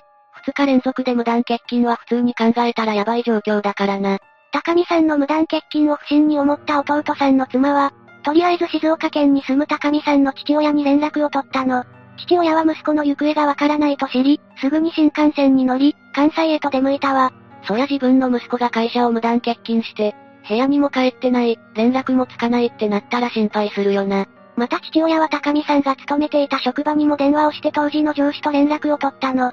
そして上司と待ち合わせをし、高見さんが住む尼崎のマンションに向かったわ。またマンションに行ったのか。警察と上司が一度調べてるんだろ？そうね。でも父親じゃないとわからないような不審な点があるのかもしれないからね。確かにな。そして父親は息子の不可解な部屋の状況に困惑するのよ。不可解な点？部屋は荒らされてもないんだろ？どこが不可解な点なんだ？そこよ不可解な点は荒らされてないことが不可解なの。どういうことだ？マリサは出かけるときは何を持っていく？出かけるときそりゃ財布と携帯は持っていくな。そうよね。でも高見さんの部屋には、本人の銀行通帳、キャッシュカード、運転免許証、健康保険証、印鑑、すべて室内に置かれたままだったのよ。ん？そんなにおかしいか？運転免許や健康保険証は持ち歩くかもしれないが、通帳や印鑑は持ち歩かないだろ？高見さんは今どういう状況か忘れたの？あ、そっか。もう二日も無断欠勤しているってことは、もし失踪や誘拐じゃなければ自分の意思でどこかに行ってることになるな。そういう時って、免許証とか保険証とかの身分証明書がないと困るし、キャッシュカードとかがないとお金が下ろせないじゃない。ブラッドコンビニにでも行くって場合なら、必要ないけど、そうじゃないなら必要だよな。そうなの。この不審な点から、高見さんは自分で失踪したのではなく、何らかの事件に巻き込まれているのでは？と考えられるわね。また高見さんは通勤の際にコンタクトレンズを使用していたんだけど、それも部屋に残っていて、その代わり日常で部屋で使用していたメガネはなかったの。ますます、この無断欠勤は何らかの事件に巻き込まれてる可能性が高くなってきたな。おそらく高見さんが持っていったとされるものは室内で使用していた。メガネ、いつも使用してた財布、通勤定期券のみとされているわ。つまり高見さんの部屋は日常生活そのままで、コンビニにでもフラッと買い物に出かけたかのような感じだったわけだ。それだけじゃなくて、高見さんの部屋を詳しく調べると、ベッドの下からあるものが大量に発見されるの。あるもの？おいおい。それは野暮ってもんだろ？男性の一人暮らしの部屋のベッドの下って言えば、そのとあるものが隠してあるのは当たり前だぜ。え？一体なんだと思ってるの？そりゃあエッチな本だろマリサじゃあるまいし、そんなくだらないものじゃないわ。くだらなくはないだろう。生活必需品だ。じゃあ高見さんのベッドの下には何があったんだよ？それは人の足ばかりが映されたビデオテープよ。おう。想像の斜め上の回答だな。高見さんはかなりの上級者だったってわけだ。高見さんが足フェチだったって可能性も捨てきれないけど、これに関しては、高見さんは以前から人の足の裏を研究していたそうなの。研究？とんだ変態博士だな。ちょっと、その性的な視点で物事を見るのやめてくれる？さっきも説明したでしょ？高見さんはある研究をしていたって。そんなことも説明していたな。その足のビデオは、研究のために収集していたのではとされているわ。でもなんで高見さんはそんなに足に興味を持ってるんだ？なんでも小学生の頃に足の裏を測るという本を買ってから、足の裏に興味を持っていたそうなの。小学生の頃から足の裏が好きだったのか？ちなみにこの本は50年間足の裏について研究を行い、足の裏博士と言われた平沢弥一郎さんが書かれた著書ね。足の裏を長年研究していた人がいることにびっくりしてるよ。まあ足の裏の研究に関してもかなり気になるけど、もっと気になるのは、高見さんの行方よね。そうだな。高見さんの行方の手がかりは他になかったのか？その手がかりを探すために、父親は部屋に残された通帳から、お金が引き出された跡がないか、銀行に確認を取ったの。なるほどな。事件に巻き込まれていたのなら、もしかしたら銀行からお金が引き出されている可能性もあるからな。すると高見さんが無断欠勤をした10月6日の前日、阪急塚口駅前のりそな銀行で15時14分に本人がお金を引き出していたことが判明したのよ。なんだって？一体いくら引き出したんだ？その金額は21万円よ。どういう目的でこの金額を引き出したのか不明だけど、父親はその日のうちに警察に家出人捜索願いを出したわ。まあ警察に届けを出すのが確実だよな。ただ息子が自ら失踪するとは考えにくいと父親は思っていたそうよ。どうしてだ？なぜなら10月下旬には父親が息子のマンションを訪ねる予定があり、さらには母親の13回忌を12月に行うことになっていたの。高見さん本人は必ず東京に来ると言っていたそうよ。予定があったのか？確かに自分で失踪しようと考えている人が、予定なんて立てるのは不自然だよな。このような不可解すぎるこの失踪を怪しんだ父親は、高見さん宅の玄関に細工をしたの。玄関に細工？ドラマじゃないんだから。自分の息子が失踪して、事件に巻き込まれてる可能性があるなら、そのくらいはやるんじゃないかしら。そして一週間後、父親が高見さん宅を再度訪れたんだけど、なんと誰かが侵入した形跡があったのよ。なんだって？ドアに細工をした父親にも驚きだけど、実際に忍び込んだ人がいることにびっくりだ。本当に高見さんは何らかの事件に巻き込まれてる可能性が出てきたな。さらに不審なことに、高見さんが残していった手帳の数ページがなくなっていたそうなの。まさか事件に関わる何らかの証拠が書いてあったのかもしれないな。その後父親は尼崎と静岡を何度も往復し、テレビ番組にも出演して情報提供を求めたりしていたわ。事件の捜査をしていくうちに父親は、あることに疑念を抱いていたの。あること？それは、高見さんが無断欠勤をした初日、自宅まで行った上司の対応についてよ。上司の対応ってそんなにおかしかったか？私にはいい上司のようにしか見えなかったぜ。まあね。一見、人の良さそうな行動とも言えるけど、よく考えてみて。上司の対応ってなんかおかしくない？無断欠席した部下の家に行って、警察に相談し、部屋に入る。確かにやりすぎのような気もしないではないけどな。もちろん長年一緒に勤務し、一度も遅刻や欠勤をしたことがない大切な部下に対しての行動ならばわかるわ。でも高見さんは働き出して数日しか経ってないのよ。それなのにもかかわらずここまで行動するかしら？言われてみれば確かに。てか普通に考えて、上司が部下の家まで行くこと自体おかしいな。普通は無断欠席したら、会社をクビにして終わりだよな。続いての謎だけど、失踪前日に21万円という高額なお金を引き出している点ね。私もそれはおかしいと思ってたぜ。引き出したのは10月5日の日曜日のことで、生活費を引き出した可能性もあるけど、なんで21万円という中途半端な金額を引き出したんだろうね?うーん、なんでだろうな。高見さんの趣味がオーディオ関係だから、もしかしたらそういった趣味関係を購入するために引き出したって可能性もあるよな。そして次のおかしな謎なんだけど、実は2010年に不可解すぎる事実が判明しているの。それはテレビ朝日が放送した番組内での内容なんだけど、実は高見さんが失踪した直後、父親が部屋に出向いた際、もう一つなくなっていたものがあったと判明したのよ。手帳の数ページの他に何がなくなったんだ？それは高見さんのパソコンよ。そしてそのパソコンは、後に知人の事務所から見つかったそうなの。パソコン？それになんで高見さんの友人が、パソコンを持っていたんだ？もしかしたら高見さんが知人の事務所に持って行ったか、何者かが高見さんのパソコンを運び出したのか、真相は不明なんだけど、さらに驚くべき謎が発覚するの。なんと失踪日前後のメールのデータが消えていたのよ。それは完全に誰かが消したってことだよな。そんなピンポイントでメールを削除するなんて怪しすぎるだろ。一体誰が何のために、メールデータを削除したんでしょうね。もしかしたらそこには削除しなければならなかった理由が隠されていたんじゃないか？その可能性は高いわね。また同じテレビ番組かは不明だけど、高見さんの部屋からは、真っ白のハッピとズボンが見つかったという情報もあったの。ハッピ？何のハッピだ？そのハッピは四国のお遍路の時に着ていくやつと言われていたわ。お遍路か。このように高見さんがお遍路巡りを計画していたのではないかという可能性が出てきたってわけね。お遍路か。それならハッピがある理由も、前日にお金を下ろしたのも辻褄は合うな。またその番組の中で高見さんらしき人物が愛媛の喫茶店で、お遍路さん姿で座っていたのを見たという目撃情報も放映されていたわ。ますますその可能性が高いじゃないか。お遍路の途中に何らかの事故に巻き込まれたんじゃ。でもそもそもお遍路に来ていくはずのハッピ自体が部屋から見つかっているため、愛媛での目撃情報が本人の可能性は低いわ。確かに。それに、お遍路に行くなら、運転免許や保険証などの身分証明書を持ってかない理由も説明できないか。このように高見さんの失踪には多くの謎があるの。高見さんが結局どうなったのか、決定的な証拠がないから推測することしかできないな。そしてイタルさんの失踪から6年後の2009年に父親は、あらゆる手を尽くした結果、失踪の原因についてはある程度分かったが所在はつかめないと話しているわ。どういうことだ？失踪の原因が分かったって。父親はその原因については言及していないの。でも失踪の原因が分かったってことは、高見さんには失踪するだけの原因があったと、いうことを意味しているのかもな。でも父親も失踪の原因が分かったのに、落ち着いてるな。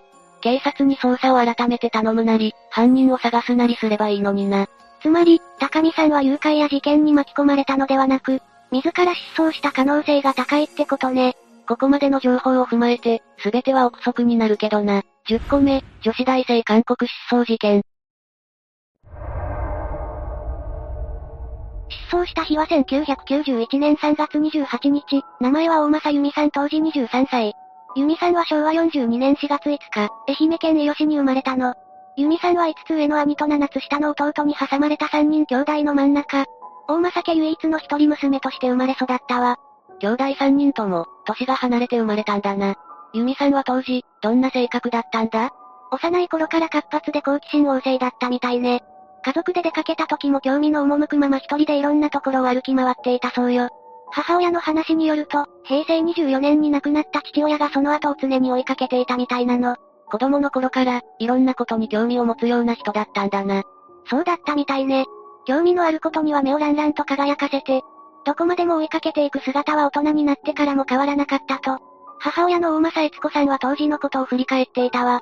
そんな性格だったら、考古学という好奇心をくすぐられるような学問に興味を持つのもわかるな。ユミさんは高校に入った頃に反抗期を迎えたみたいなんだけど、他の人みたいなグレるといったものではなく、家族そっちのけで黙々と勉強を進めていたみたい。犯行の仕方すらも、まさに研究者といった感じだったんだな。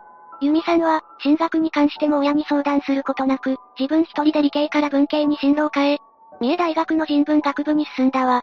そこまで一人で考えられるのもすごいな。人文学部に入ったということは、この頃から考古学の道に進みたいと思っていたんだろうか。文系に進路を変えたあたりを考えると、高校の頃には密かに目標にしていたのかもしれないわね。そうなのか。その頃から立派な夢があってすごいぜ。大学在学中も、勉強と両立してアルバイトも頑張ってしたそうよ。貯めたお金もおしゃれな服とかに使うんじゃなくて、勉強するための書籍とか、参考書に当てていたみたいね。幼い頃からの好奇心旺盛な性格が、大学に入った後も生きてたんだな。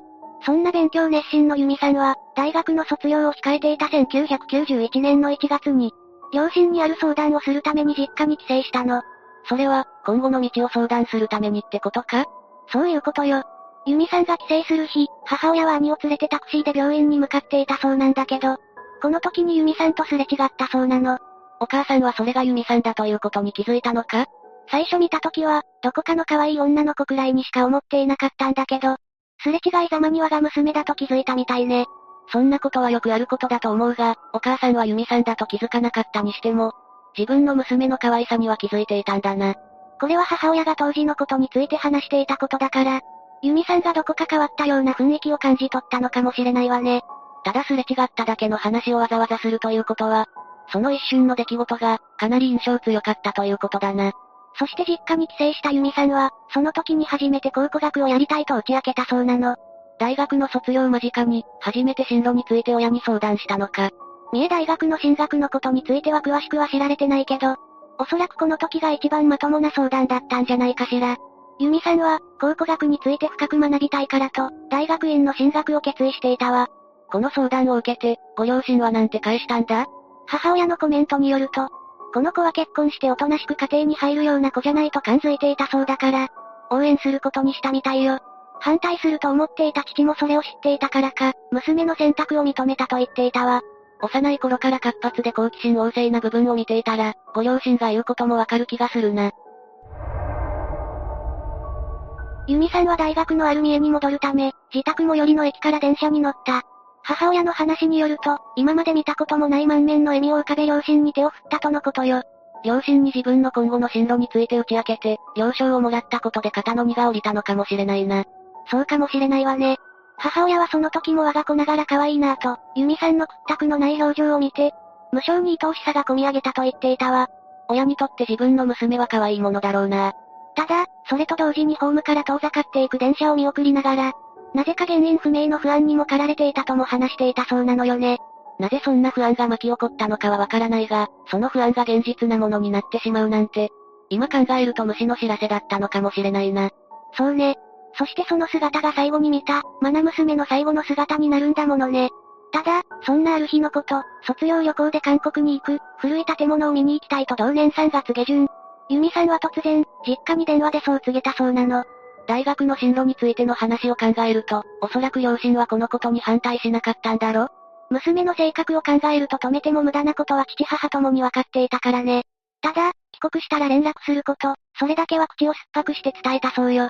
この時に止めておけばよかったのか、今となってはわからない部分だぜ。親が無理やり止めて、娘の興味関心を奪うようなことをしてもしょうがないものね。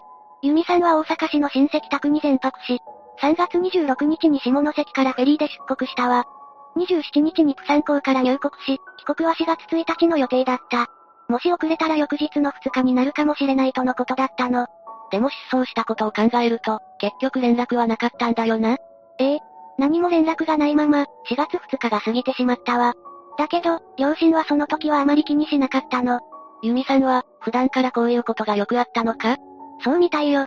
母親の話によると、のんきな子だから、忘れたんかなと落ち着こうとしたんだけど、日に日に不安は募るばかりだったの。それからお母さんは、ユミさんを探したのか？ええ。8日になった時、まず三重大や大学のゼミ仲間とアパートの大家さんに電話をかけたそうなの。だけどアパートの大家さんからは、ユミさんはいませんよ、てっきり実家に帰省しているかと。と言われたそうで、いよいよ不安が大きくなってきたのよね。心当たりのあるところすべてにいないと言われると、かなり焦るぜ。母親は入国管理局に問い合わせたんだけど、出国履歴はあるけど、日本に戻ったという記録はなかったとのことだったの。ということは、やっぱり韓国で行方不明になってしまったというわけか。その後、母親はフェリー会社、旅行会社、外務省と、手当たり次第に電話でユミさんの足跡を追ったそうなんだけど、3月28日、荷物を置いたまま慶州のホテルを出たところで、ユミさんの消息は途絶えていたの。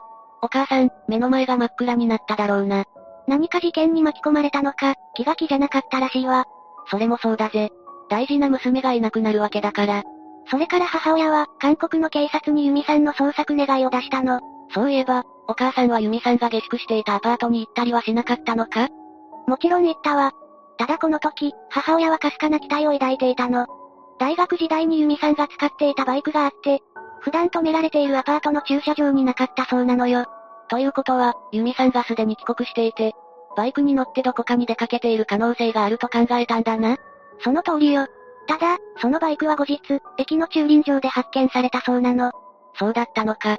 確かに、帰国した記録がないんじゃ、ユミさんが日本にいるとは考えられないよな。ちなみに駅にバイクが見つかったのは、ユミさんが韓国旅行に行く当日に駅までバイクで移動して、駐輪場に預けたままの状態だったってことになるわね。やっぱり、ユミさんは失踪してしまったんだな。母親はこの事実を受けて、字の底まで響くようなうなり声を上げて激しく泣いたと言っていたわ。自分でも気が狂ってしまうほどだったとのことよ。自分の娘がいなくなったと知ると、絶望的な感情に襲われるのは無理ないぜ。5月に入ると、23日間ほど眠れなかったことがあったみたいで、当時かかりつけのお医者さんから、このまま眠れない日が続くと気が変になりますよと、注意喚起を受けたみたいね。23日間も眠れなかったのか。自分の娘がいなくなってショックな上に、確かにそれだけ眠れない日が続くと精神的にも良くないぜ。6月になって、母親がアパートを引き払うために荷物を整理していたんだけど、その時も寝具についたユミさんの髪の毛を一本ずつ集めていき、大切に保管したそうね。少しでもユミさんの存在を感じていたかったんだろうな。ただ、ユミさんが失踪した悲しみの中、ある奇妙な出来事が起こるみたいなの。何が起きたんだ？これはユミさんが失踪した直後から起きていたみたいなんだけど、彼女の実家に不気味な無言電話がかかってくるようになったみたいなのよね。無言電話？誰からなのかは、今もわからないままなのか？ええ。これは3年以上にわたり続いたらしいけど、電話がかかってくる時間は、だいたい午後から夕方にかけてが多かったようね。3年も続いたのか？ずっと無言で、そのまま切られるのか？受話器を取ると息の音が聞こえてくるみたいなのよ。なんだその電話は。